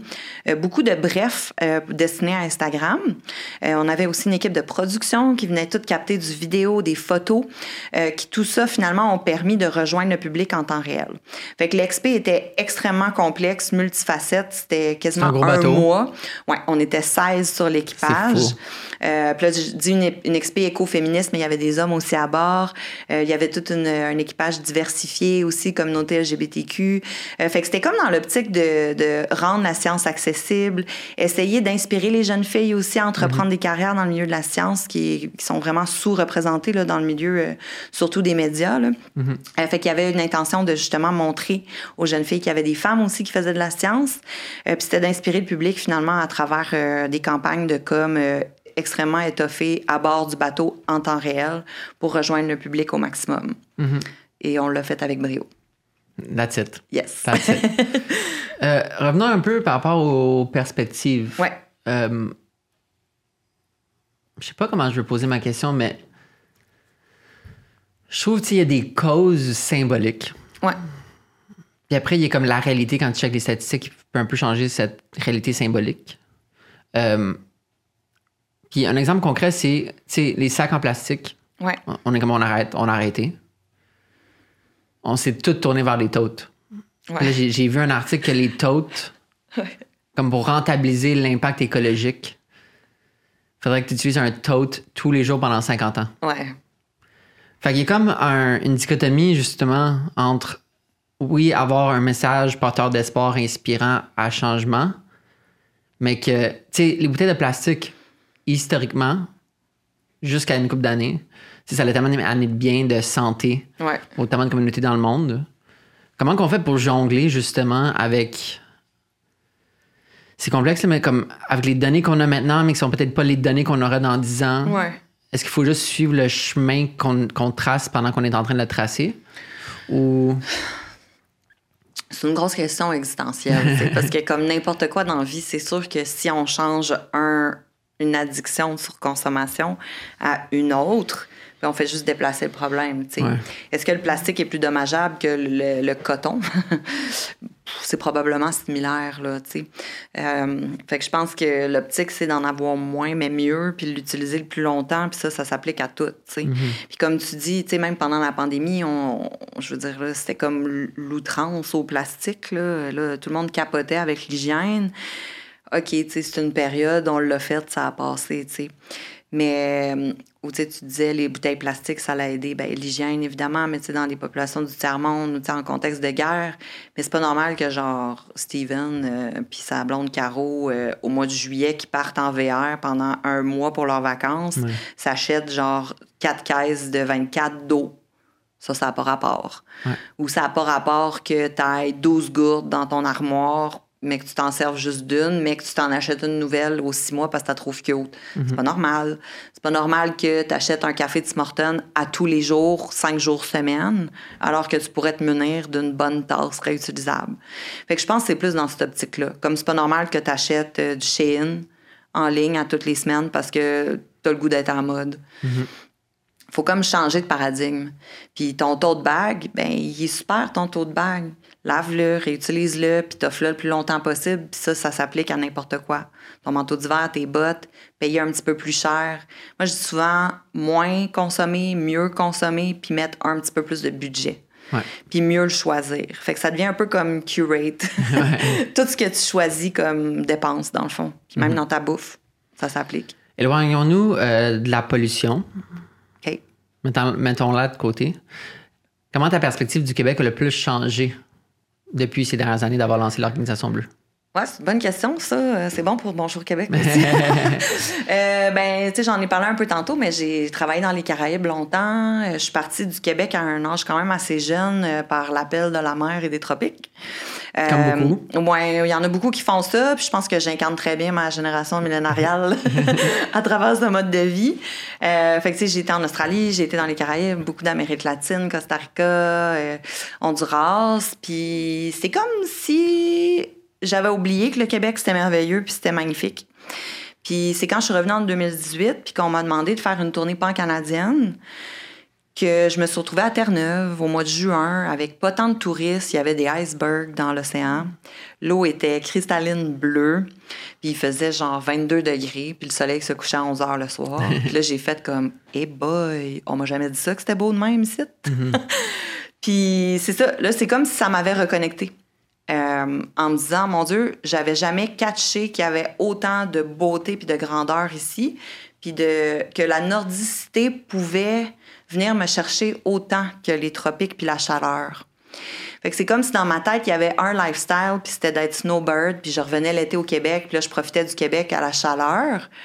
Mais j'avais jamais réalisé à quel point le Québec pouvait m'offrir un lifestyle de plage, de grandeur, de splendeur, puis d'animaux autant que ce que je peux découvrir depuis cinq ans. Mm-hmm. Puis depuis cinq ans, je suis tellement retombée amoureuse du Québec que j'ai pris l'avion genre deux fois en cinq ans. euh, pour le travail, genre. Je l'ai même pas fait par plaisance. Quand je prends des vacances, je m'en vais en Gaspésie ou en Côte-Nord parce que je capote. C'est fou, on dirait que comme tout ce que tu viens de dire, les derniers paragraphes, c'est, ça aurait pu sortir de moi. C'est comme même situation, même réalité, même ouverture de perspective, Ouais. de changement de perspective. Même, j'ai pris, je pense, deux vols aussi Ouais. pour la job. Fait que euh, Nice. c'est fou que bon. ça s'inscrit euh, Ouais. en même temps, en parallèle. Ben, puis tu sais, je- je pense qu'il faut le vivre, là. Faut, faut sortir, explorer, tu sais, puis faut aller en camping, faut comme aller un peu hors des sentiers battus. C'est sûr qu'il faut aimer la nature, puis faut aimer les mouches. je veux dire, même aux îles, euh, il y avait des maringouins en tabarnouche. Ah ouais? J'en Comme- reviens de là, Il y, il en avait encore cette semaine? J'ai capoté, là. Mais je pensais que les moustiques, Je c'était... sais, moi aussi, je pensais, mais écoute, changement climatique, I guess. What? je me suis fait extrêmement piquer. Ah ouais. Mais maudit que c'était beau. Oh, les grands vents, l'air frais, euh, les dunes, les plages. euh, je- honnêtement, c'est le paradis là-bas. Là. Ouais. Puis l'eau est tellement belle. Je sais pas, mais je suis allé au mois de mai. Puis l'eau était tellement belle. Ouais. C'est tellement fun. Ouais. Quelque chose qu'on fait pas au Québec, c'est d'explorer le Saint-Laurent l'hiver. Oui, Est-ce que tu as pu l'explorer un peu? oui. Euh, j'ai capté pas mal d'images, euh, genre de glace. là. J'étais comme à la recherche de textures. Puis euh, j'ai une bonne amie euh, avec qui j'ai été sur l'expédition bleue, d'ailleurs, qui habite à Saint- à Sainte-Luce-sur-Mer. C'est où ça? C'est juste un peu en haut de Rimouski. OK. Puis elle, elle a une magnifique maison qui donne sur le fleuve. On dirait quasiment qu'on est en bateau quand on est en- dans le salon. Puis euh, j'ai été voler en drone au-dessus euh, de la banquise, là. banquise un peu lousse, là, mais le fleuve pogné en glace l'hiver. Euh, puis là, j'ai vraiment découvert que, mon Dieu, l'eau est vraiment verte en hiver, puis les glaces, là, c'est exceptionnel. Ah ouais? Ouais. Puis des fois, tu peux être chanceux, pogner un petit banc de phoque euh, sur un- une banquise à la dérive, genre chilling euh, en descendant le fleuve sur Wow. un petit bout de glace. Euh, puis tu sais, c'est comme il y a une espèce de calme aussi à l'hiver, une espèce de même une sonorité qui est comme étouffée, enveloppante. Euh, puis le fleuve, pour vrai, euh, en tempête, il est assez exceptionnel. Ouais. Même euh, dans le coin de Forillon, là, Ouais. j'étais à Lens au Griffon, genre début décembre pour une tournée de conférence dans les écoles. Ça, c'est Gaspésie, by the way. C'est Gaspésie, Ouais, exact. Puis euh, ça m'a vraiment frappé de voir les plages avec un petit peu de neige, des plages quasiment avec de- de- du swell de surf, Hmm. mais qui avait comme de la glace au bout de la, de la vague qui cassait. Hmm. C'était tellement beau pour vrai. euh, on devrait aller plus sur les plages l'hiver. Où est-ce que tu- moi, cet hiver, je me donne comme mission d'explorer le Saint-Laurent l'hiver, chose que j'ai jamais faite. Cool. Tu sais, mis à part euh, Charlevoix, maintenant. Ouais. Euh, où est-ce que tu me recommandes d'aller? Là, tu viens d'en mentionner, là, mais. Ouais, ben que- Gaspésie, wow, euh, Percé, là, en hiver, c'est quand même euh, épique. J'aurais goût te dire Côte-Nord, dans le coin de Tadoussac, euh, il y a des trails dans les montagnes, même le fjord, là, dans le coin de Saint-Fulgence, euh, euh, le Mont-Valin, euh, il y a des points de vue quand même assez exceptionnels là, sur euh, le fjord. L'Anse-Saint-Jean aussi, il y a des coins vraiment wow. Est-ce que le mont, c'est quoi, le mont Valien? Valien? Mont-Valin. Mont-Valin. Mont-Valin. Ça donne vue sur le fjord directement? Euh, oui, il y a des bouts où tu peux voir le fjord. Ah ouais? Wow. Mais c'est ça, il y a plein de beaux spots, là. Je te dirais, c'est plus choisir lequel. Euh, c'est ça. tu sais, massif euh, à Baie-Saint-Paul. Ben oui, ça, c'est un classique. Mais on dirait que le, le réflexe, ça serait de penser que c'est plus froid sur le bord du fleuve, mais justement, c'est le contraire. Ouais. Ben, C'est- ça dépend des bouts, Mais c'est ça. Mais l'eau réchauffe. Quand même. comparé. Parce que pour mon livre euh, Saison de Montréal, justement, euh, j'ai fait des recherches sur comme pourquoi il fait fret. Ouais. Comme tu sais, comparé à Toronto ou même New York, c'est juste que on n'a pas, contrairement aux pays scandinaves surtout, qui ont leur euh, euh, bassin d'eau ne gèle pas. l- euh, les autres, ils ne gèlent pas l'hiver, tandis que nous, ça gèle nos baies. au- je pense que c'est Baffin qui gèle. La baie de Baffin, Baffin Bay. non? Baffin, Hudson, Je sais pas. Beijing. Bref, les, les grands cours d'eau au nord du Québec, pas le fleuve, là, mais Ouais. euh, le reste, ils, ils gèlent. Alors l'eau, pardon, l'air froid parvient à nous plus facilement versus des bassins d'eau qui sont pas gelés, qui créent de- des murs de chaleur. Ouais, ben il y a le Gulf Stream aussi là, qui va vers l'Europe. Là, qui... Ouais. On est à la même latitude genre que la France, mais euh, chez nous c'est fret, puis eux c'est Ouais, quand même il y a du redoux. Ouais. puis il y a notre fameux vent, le petit nordais là. Le petit nordais lui il pince dans la face au mois de janvier. si on oublie l'hiver, euh, ça serait quoi tes secrets les mieux gardés du Québec? Oh, en termes de spot? mais là ça sera plus des secrets. Ben, il y a personne qui écoute le podcast. ouais, c'est ça. ok, great. Euh, ben, les îles, c'est pas tant un secret, mais c'est pas tant accessible non plus. Là. Je viens de le faire en char, ça m'a pris euh, Ouais, c'est 30 moi en char électrique. Ouais, c'était quelque Combien, chose. combien de recharges? Ah, genre 15. 15 recharges? Ouais. Puis à ta peu, là, au Nouveau-Brunswick, moi, je je suis ultra spontanée puis TDAH, là. J'étais arrivée au Nouveau-Brunswick, j'ai- ouvert le circuit électrique, j'ai Ouais. réalisé qu'il y avait genre deux bornes. Ouais, le Nouveau-Brunswick sont pas forts, ces, ces Deux bornes. J'étais là, oh my God, comment je vais faire? Puis il n'y a pas de 100 kWh, c'est juste des 50. Ouais. Fait que recharger, c'était genre une heure et demie à chaque fois. Je capotais. Wow. Puis à un moment donné, je suis arrivée, puis il y avait quelqu'un qui commençait à charger. Fait que j'ai attendu deux heures avant de me charger. Attends, moi, pour Je ma pire expérience de voiture électrique, c'était Nouveau-Brunswick aussi. C'est drôle, galop. tu sais. Puis Ah, ils sont pas bien guéris, là. C'est comme. Ils pensent que mettre une borne rapide à, à côté d'une borne lente, c'est Ouais. une bonne idée. Ouais. Mais non, ouais. Ouais, il y a une idée. 7.2 kWh, puis une 50. Je Puis, vais prendre la 7.2, tu sais. c'est ça, tu sais, sont, sont éparpillés. Ouais. Fait que moi, ma copine, l'été dernier, on est allé en Nouvelle-Écosse. Puis, euh, au Nouveau-Brunswick, on va à une borne. Il venait juste d'avoir une coupure de courant. Aïe, aïe. Fait que là, on est comme shit. C'est soit qu'on attend Hein? pour le retour du courant ou qu'on essaie d'aller à l'autre. Puis là, je check le nombre de kilomètres qui me reste. 46 km. Oh! Ouais, moi, je suis bon à aller sur la peau des fesses. Ah ouais, hein? Il me restait 46 km. Puis l'autre borne était à 47 km. Ah! Qu'est-ce que t'as fait? la- J'ai pris la décision. Je suis comme, fuck it, on, on essaye. Hein? Ouais. Fait que là, comme ferme la radio, déplugue les selles, Ouais. ferme les fenêtres, Echo plus plus Ouais. mode.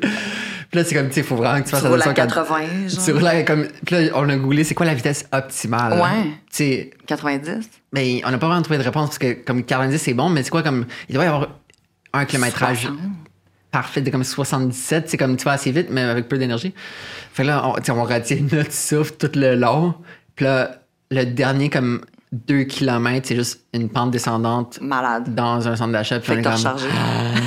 Tu sais, quand tu, tu descends, un peu comme les voitures à essence, une fois que tu descends en bas de 30 km, comme le chiffre disparaît.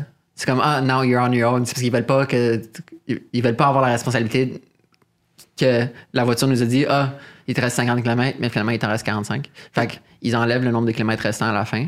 OK. Fait que tu faisais juste bip, bip, bip, bip, bip, bip, bip, comme tous les wordings, ça a commencé à apparaître. Mais l'affaire, ouais, c'est ça.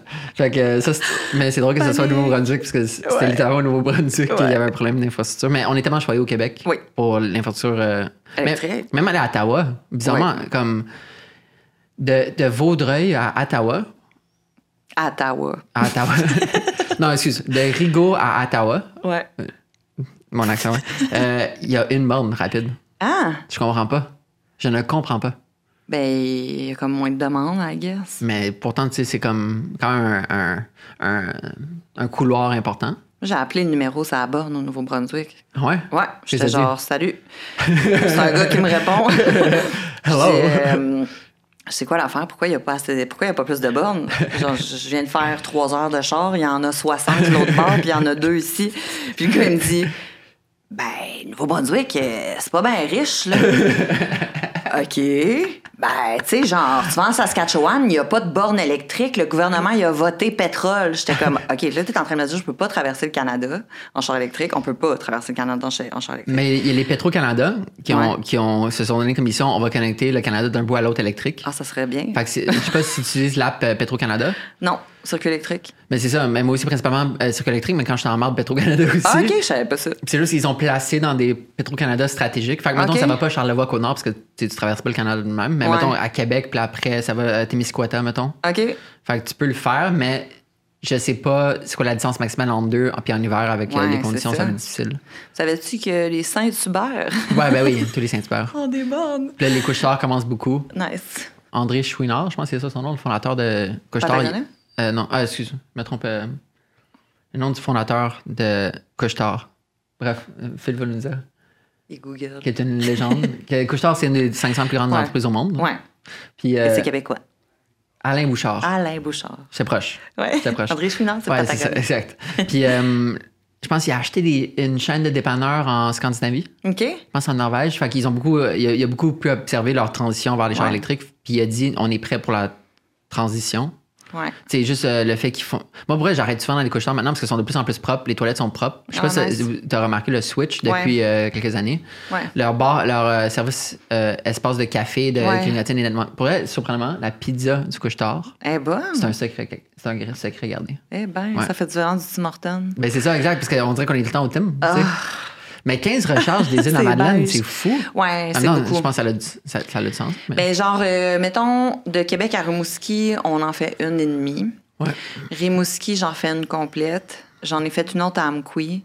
J'en ai fait une à, à, Bat- à Campbellton, une à Bathurst. Là, je suis rendue à six, j'y compte en même temps. Euh, après, J'adore que tu t'en souviens. Ouais, j'ai une bonne mémoire. Shediac, j'ai reboosté un petit peu à Charlottetown. J'ai pris le traversier, je suis arrivée à Capomel. À Capomel, j'ai rechargé parce que j'étais vide. Puis là, pendant que j'étais aux îles, j'en ai fait genre quatre. 4 recharges? Ouais. Il ne il doit pas y avoir tant de bornes lentes. Il y a une borne lente, puis il y a une borne 50 kWh. En plus, c'est même pas l'hydroélectricité, tu sais. Sens- on dirait que j'ai le goût de comme pas charger aux îles. Tu sais, tu charges avant d'arriver aux îles. Ouais, J'ai chargé. Non, mais c'est correct, là. Puis ben ça, là, j'étais à 8, fait que j'en ai fait 16 dans le fond, parce que j'en ai fait autant euh, au retour. C'est fun parce que on dirait que la première fois je peux relate à quelqu'un qui a un char électrique aussi. Ouais. Ah, mais je me suis même fait dire à Shediac, on s'est plugué. Puis là, c'est quand j'ai appelé le gars à la borne, genre, j'ai rien à faire, m'a l'appelé, moi, jasé. Il était déjà 8 heures le matin. Puis il y a un monsieur qui passe, il dit Hi! Fait que là, allô? Ah, vous parlez français? Ben ouais, on parle français. Je, je vous dis, c'est la première fois que je vois quelqu'un plugué. genre. T'as déviergé la Cool, borne. ouais, genre. Mais by the way, euh, fun fact, ils viennent de rajouter, ils rajoutent évidemment constamment des bornes au Québec. On est vraiment choyés. Euh, Rivière-du-Loup, tu sais, il y avait juste le Normandin. Ouais. Mais là, au Saint-Hubert, bord Ouais. en diagonale, ils ont rajouté une borne de 500 Oh, kilowatts shit. qui a, je pense, 5 plugs. Fait que c'est comme une borne que tu peux plugger 5 chars.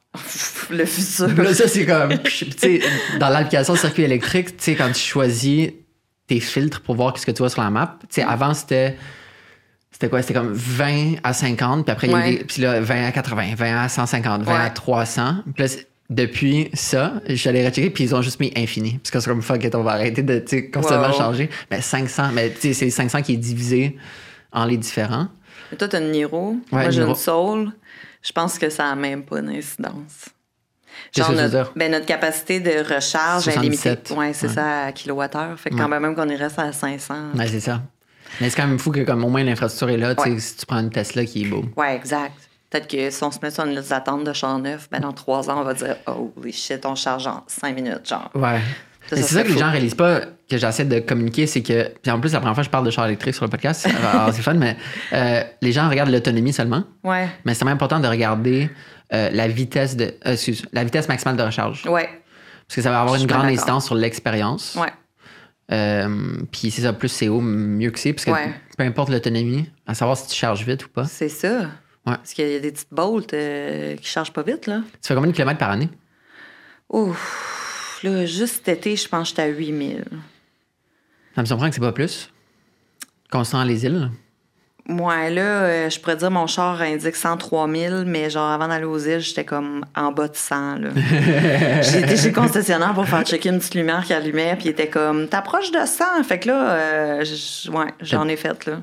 Parce que euh, moi, je m'enligne. euh, J'ai 8 000, mais je suis peut-être conservatrice. Je l'ai pas je pense que plus. Je vais faire mon bilan comme plus tard cet automne, là, mais. Parce que j'ai fait euh, 43 000 Oh! l'année dernière. L'année dernière. Puis là, cette costaud. année, l'année n'est pas finie, puis je suis rendu à 30 quelques mille. Oh, OK, ben là, je, je dois être plus dans ta ligue. Mais là, c'est ça. Parce que je suis tout le temps sur c'est. Côte-Nord, euh, Gaspésie, back and Ouais, forth. c'est ça. Ouf. Ouais.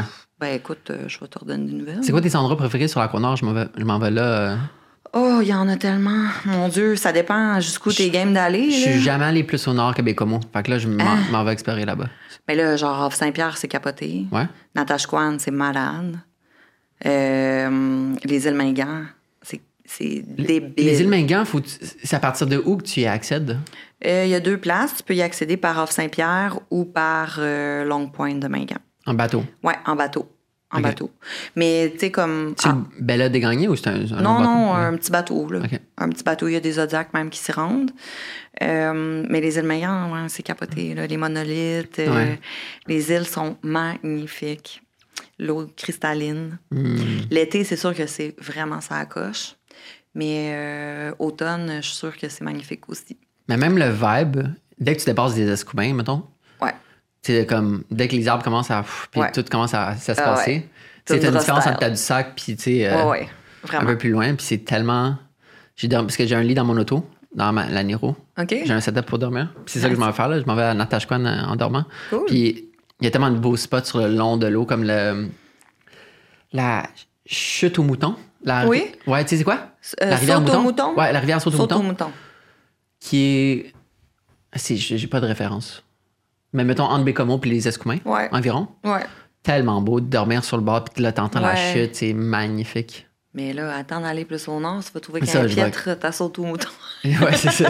Je juste comme c'est laid, ça. Si, si. T'as le sac, c'est La laid. Le fiance, c'est laid. Ouais, c'est ça. Rivière au tonnerre. Ah non, tu vas capoter, là. Ouais, je sais. C'est genre le grand nord, là. Puis j'ai euh, approché tourisme autochtone justement pour faire une collabo. Nice. Pour aller photographier. euh, parce que c'est la saison de la chasse puis de la Ouais. pêche. Puis là, En je m'en vais euh, avec la CIS. Ben, c'est en train de s'organiser, là, mais je veux pas le jinx, mais euh, je m'en vais passer euh, toute une journée sur le traversier qui fait Matane, Godbout, Ouais. Bécomo pour documenter la vie du capitaine. Ah, cool. Ça va être fun, c'est de juste voir comme tu sais, ceux qui font le pont Ouais. sur le Saint-Laurent, qui Ouais. contribuent grandement à nos, à nos déplacements. C'est un gros bateau, ça. Ouais, c'est ça, c'est un gros bateau, qui a l'air cool. Ouais. J'ai hâte d'être en haut dans le- le- la petite vitrine. Wow, t'es Ouais. chanceux dans la timonerie. Ouais, ça va être nice. Ça s'appelle la timonerie? La timonerie. J'adore apprendre des termes weird de même. Timonerie. Timonerie. Euh, appelé après Timon, le premier capitaine. Mais j'ai appris, euh, j'ai lu l'historique des pilotes du Saint-Laurent. Oui. J'ai appris que ça a commencé à Pointe-au-Père, Ouais. historiquement. Puis Ouais. après, ça a été déplacé aux Escoins. Bref, je voulais juste partager ça. Ça n'a aucune pertinence, mais Non, mais on a full d'histoire euh, maritime, là, au Québec. ouais.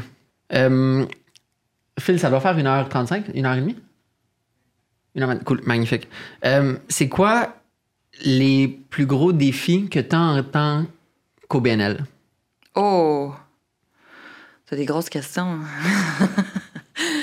euh, pff, écoute, un organisme à but non lucratif, un, c'est l'espèce de, je te dirais, reconnaissance qu'on est des entrepreneurs à part entière, avec une coche de plus. Ce que j'aime, parenthèse, que garde ton idée, mais que dans ta bio Inst- Instagram, euh, éco-entrepreneur. Ouais. C'est cool, ça. Ouais. Fait que bravo. Entrepreneur en économie sociale, il n'y a même pas de jargon, en fait, pour décrire ce qu'on fait, là, mais tu sais, tout ce qui est une espèce d'entreprise hybride de financement où on réinjecte les profits dans la cause, ils appellent ça un non-profit, une- un Ouais. organisme à but non lucratif, mais c'est plus complexe qu'une entreprise normale. Fait qu'on est comme des super entrepreneurs à mes yeux. Ça, c'est le premier défi. Deuxième défi, une femme en entrepreneuriat, euh, une femme en affaires, mais en affaires de cause aussi. Euh, ça a beaucoup de, de défis. des beaux défis. Nomme-nous des défis concrets. Euh, ben, la reconnaissance des pairs, la reconnaissance du leadership. quand tu fais face à genre un meeting de monsieur, c'est comme il y a une petite coche à faire valoir sa place ou son expertise.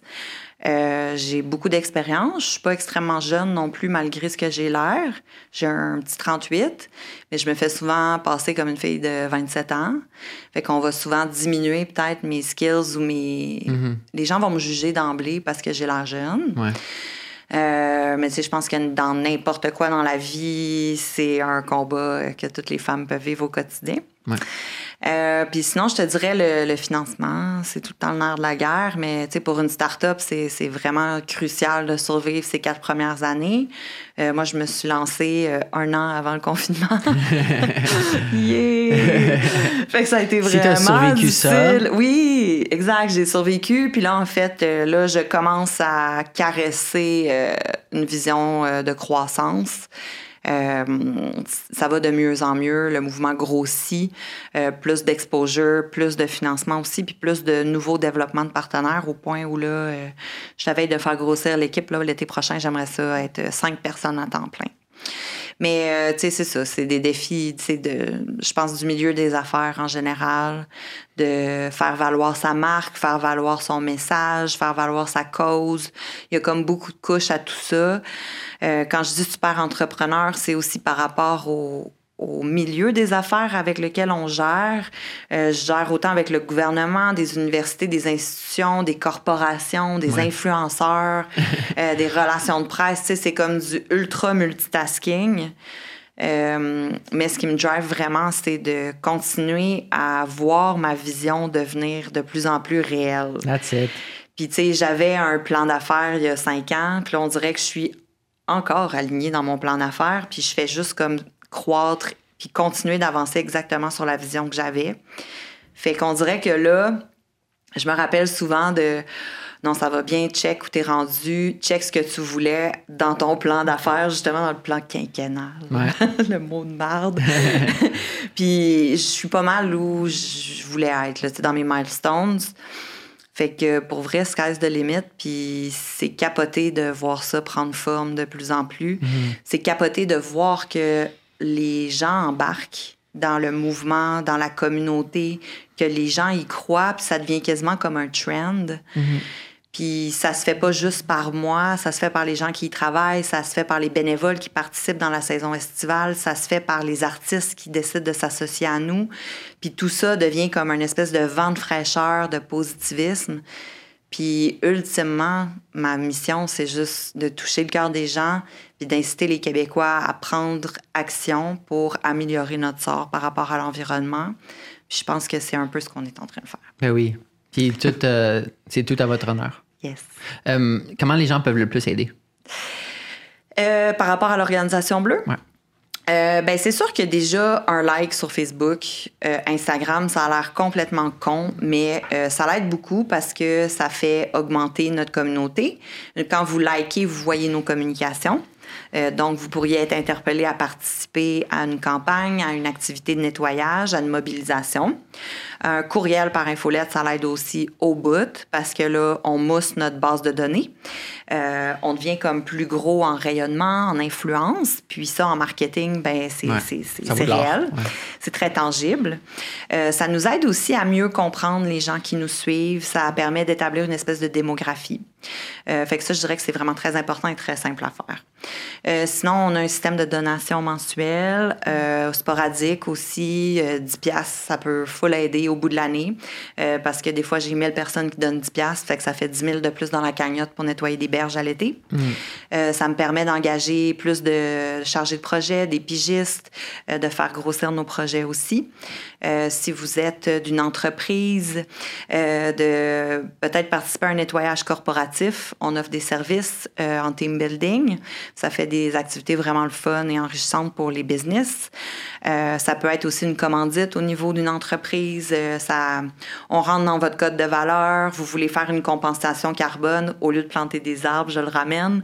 Euh, nous, on dépollue les berges. Puis ça va vraiment directement à ça. C'est tellement simple, les entreprises, c'est Ouais. ça qui cherche du team building, Ouais. vocation sociale, en parler, c'est du bon branding pour eux autres. Absolument. Fait que c'est juste win-win. Euh, j'allais dire quelque chose par rapport à... Non, continue. Ben sinon, euh, nice. Sinon, euh, il a l'air sur la tête. Première fois que Phil a une bouteille, première fois qu'il pose une question du public. Cool! Mais sinon, euh, tu sais, genre, euh, t'es prof à l'école euh, ou t'as des jeunes à la maison, euh, inciter les commissions scolaires, le réseau euh, d'éducation au Québec à euh, avoir plus de conférenciers environnementaux. C'est pas nécessairement l'organisation bleue, mais n'importe qui. Tu sais, il y a peu de cursus environnemental à l'école. Fait que de juste donner les bons outils aux jeunes. En communiquant que ça existe, puis euh, en invitant des conférenciers à présenter. Puis mobiliser la jeunesse, je pourrais dire, arrêter de rire un peu des jeunes qui se mobilisent pour le climat, de, de juste s'ouvrir le cœur, l'empathie à ceux qui ressentent euh, qu'il y a des enjeux. Euh, pas rire des gens qui font de l'éco-anxiété, Ouais. pas les dénigrer parce que c'est réel. Puis ces gens-là ont probablement une grande sensibilité, en fait, à ce qui se passe dans le monde qui nous entoure. Fait que de s'ouvrir un peu à, ces perspectives-là. Euh, puis je pense dernièrement, ben juste euh, soi-même se mobiliser à poser de petits gestes, euh, de lire, de se renseigner, puis d'attaquer une petite chose à la fois et non tout en même temps. Ça, souvent, ça déclenche comme tout un processus de commencer par une petite affaire. Puis voilà. Puis, je te l'avais dit il y a deux semaines, mais j'avais commencé en Gaspésie l'année dernière à faire des nettoyages de berges par moi-même. Je trouve que c'est tellement une activité Je me méditative. souviens pas de ça, mais nice, bravo. Ouais. C'est c'est fun parce que c'est purposeful, c'est physique. Ouais. C'est- C'est c'est fun, t'es sur une plage. Oui. Alors, c'est c'est une activité qu'on fait passer la promotion de nettoyer. Ouais. C'est fun parce que ça combine plein de choses. On a une question du public. Attention à la caméra. Ouais, c'est bon. On est live? Je savais pas qu'on était live. Non, on est- bravo, euh, toi, de- d'embarquer là-dedans. ou pas, Mais je trouve un truc quand même les expos. Ah avec oui. Ah oui, c'est vrai. ouais. Ouais, j'ai on va pas mal parler. d'expos en ce moment. Fait que comment intègres-tu l'art? Très bon point. Comment intègres-tu l'art à euh, l'organisation? Ouais. Euh, ben là, ça, c'est malade parce que j'ai comme pas vu ça venir. Et je dis que je suis biologiste marine, mais euh, j'ai travaillé beaucoup en prod. Euh, puis même au secondaire, j'étais dans un profil euh, intensif en art plastique. J'avais trois après-midi, trois heures en art plastique. Wow. C'est quand même ex- exceptionnel. Euh, puis même quand je suis arrivée au cégep, je savais pas quoi prendre en art ou sciences, fait que j'ai pris art et sciences. J'ai comme fait, un- c'est un deck intégré que ça s'appelle, mais j'ai tout fait en même temps. Genre des labos de chimie en même temps que remettre des œuvres impressionnistes. J'étais dans le jus. Euh, mais bref, euh, on dirait avec les années, j'accumulais des déchets. Fait que là, je faisais des nettoyages, puis là, je récoltais tout le temps des trucs euh, comme inusités ou que je trouvais beaux. Euh, puis j'ai réalisé à un moment donné que j'avais comme toute une collection d'artefacts puis de trucs vraiment colorés parce que le plastique, là, c'est un arc-en-ciel de matériaux. Euh, puis là, je me suis dit, OK, ben attends un peu, j'ai peut-être quelque chose là. Fait que là, j'ai commencé à créer des œuvres pendant le confinement, pendant la pandémie, puis que j'avais pas de job. J'étais comme, faire de quoi avec mes vidanges? C'est gratis. fait que j'ai commencé à créer, puis ça a donné des trucs euh, vraiment cool. Puis là, comme par hasard, a euh, enfilé une série d'opportunités, euh, notamment avec un de mes amis, Alex Côté, qui est artiste, euh, qui avait vu ce que je faisais. Puis il m'a dit, euh, je t'invite sur une expo collaborative au Livard euh, sur Saint-Denis. Ça, c'était à l'hiver 2021, là, fait qu'on est encore confinés. Euh, puis là, j'ai eu à monter une petite salle d'expo à travers une grande expo qui s'appelle WaterSync. Fait que c'est comme un collectif de 10 artistes euh, qui ont un angle justement sur euh, l'eau. Il y a des trucs plus euh, comme ésotériques, mais il y a des trucs plus groundés aussi. Il y a de la photo, de l'art visuel. Euh, il y a même des sculptures, de l'art multimédia. Euh, fait que j'avais une approche très, euh, je pourrais dire, moderne, euh, parce que j'utilise vraiment les déchets. Tu sais, je suis pas genre en peinture ou un dessin. Ouais. C'est quand même funky là, ce que je fais, mais là, ça m'a comme ouvert une porte parce que je me suis dit, OK, j'ai. Ben, d'une part, je suis pas imposteur. je fais vraiment de l'art, Ouais. même si je suis biologiste puis entrepreneur. Puis ça m'a vraiment fait triper de voir à quel point je pouvais transformer le message des déchets que je trouvais. Fait que là, ça devenait plus qu'un tas de vidange, ça devenait comme quelque chose de très esthétique, très beau, qui avait toute une histoire à conter. Puis le feedback que j'ai eu, c'était à quel point c'était pognant de voir les déchets transformés, puis que ça racontait une histoire. Euh, puis c'est là où l'art prend tout son sens pour moi parce que ça vient vraiment sensibiliser à un autre niveau. Euh, fait que là, à ce jour, j'étais à une dizaine d'expos à travers le Québec. Wow. Euh, j'ai eu une expo à Baie-Saint-Paul qui a été vue presque 10 000 fois euh, l'été dernier. On a, on a inauguré un pavillon sur le bord de la plage. Euh, là, je suis au port Saguenay euh, toute l'automne, euh, qui reçoit près de 200 000 visiteurs avec les croisières internationales. Puis les visiteurs transigent par mon expo. Wow. Euh, fait que, on voit qu'il y a aussi une volonté des méga entreprises comme des associations portuaires euh, de vouloir sensibiliser les touristes. Fait que ça, pour moi, c'est vraiment exceptionnel. Et cet hiver, je refais une tournée avec WaterSync, euh, le collectif, à travers toutes les maisons de la culture de Montréal. Wow. Et je suis aussi à la bibliothèque de Pointe-Claire en ce moment, où là, j'ai une dizaine d'œuvres d'exposés. Euh, mais là, j'ai peut-être une trentaine d'œuvres cumulées jusqu'à présent, puis je veux faire grossir ça là, en expo multimédia éventuellement. Wow. C'est fou, ça. On dirait, je suis sûr que c'est des œuvres d'art qu'il faut que tu vives, tu sais. Ouais, Il faut que tu, le- faut que tu le sentes sur place au lieu de le voir Ouais. en image. exact. Fait que euh, je vais arrêter. Mes parents. ah, Je passe par Pointe-Claire pour aller chez mes parents. Fait que Cool. Je vais ess- essayer d'arrêter à la bibliothèque de Pointe-Claire, c'est ça? Oui. Euh, by the way, avais-tu vu le film euh, The Deepest Breath?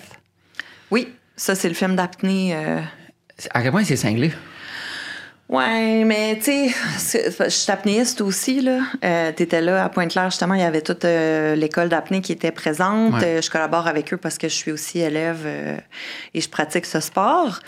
Ce que j'aime pas du film, c'est l'extrême du sport. Tu sais, t'as vu, nous, on était une gang d'apnéistes Ouais. le, le 16 septembre. Je veux dire, on était dans deux mètres d'eau, on a nettoyé les berges. C'était le fun, tu sais. C'est pas tout le monde qui se pousse à Non, non, 90 clairement. mètres de profondeur, puis on dirait que ça devient comme tellement intense. Puis à cause de ces accidents-là, historiquement, ça a teinté le sport d'un sport très dangereux qui est pas reconnu aux Olympiques, Mhm. genre. Fait que euh, je, je sais pas, je trouve qu'il y a quelque chose de dangereux dans cette histoire-là, euh, malgré que les images sont ouf, troublantes et exceptionnellement belles. Ouais. Puis je peux comprendre ce qui pousse un humain à aller aussi creux avec une espèce de volonté d'accalmie totale puis de se couper de la société. Ouais. On dirait qu'il y a quelque chose de hum, quasiment euh, fantasmagorique à travers le sport.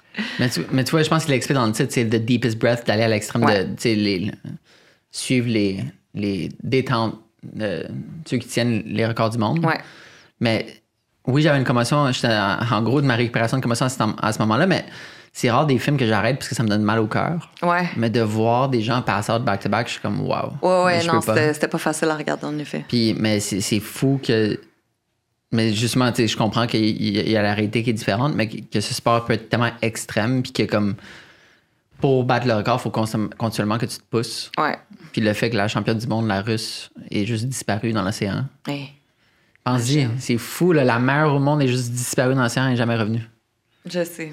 Elle est où est-ce qu'elle doit être, mais dans le sens où elle est dans son monde, mais Ouais. tellement un film qui m'a qui m'a shaké. Ouais. J'ai même pas pu le finir. J'ai essayé de reprendre, mais, mais l'amener, c'est beau. L'amener, c'est beau. On va, on va donner ça. L'avenir, c'est Ouais. beau, c'est bon. Merci d'être venu malgré une ride de 15 recharges. Oui! Merci pour l'invitation. c'est fun de pouvoir euh, closer cette euh, saison 3 avec toi. Puis de... J'aime ça justement d'avoir des personnes plus culturelles, mais la, la dernière saison, j'avais justement Simon Baudry qui euh, on, par- on a parlé de baleines, puis de requins du fleuve, puis de tout, Cool. sais, puis de partager l'amour parce qu'on protège ce qu'on aime, Oui. ultimement. Alors, euh, merci. Merci, Phil. Merci.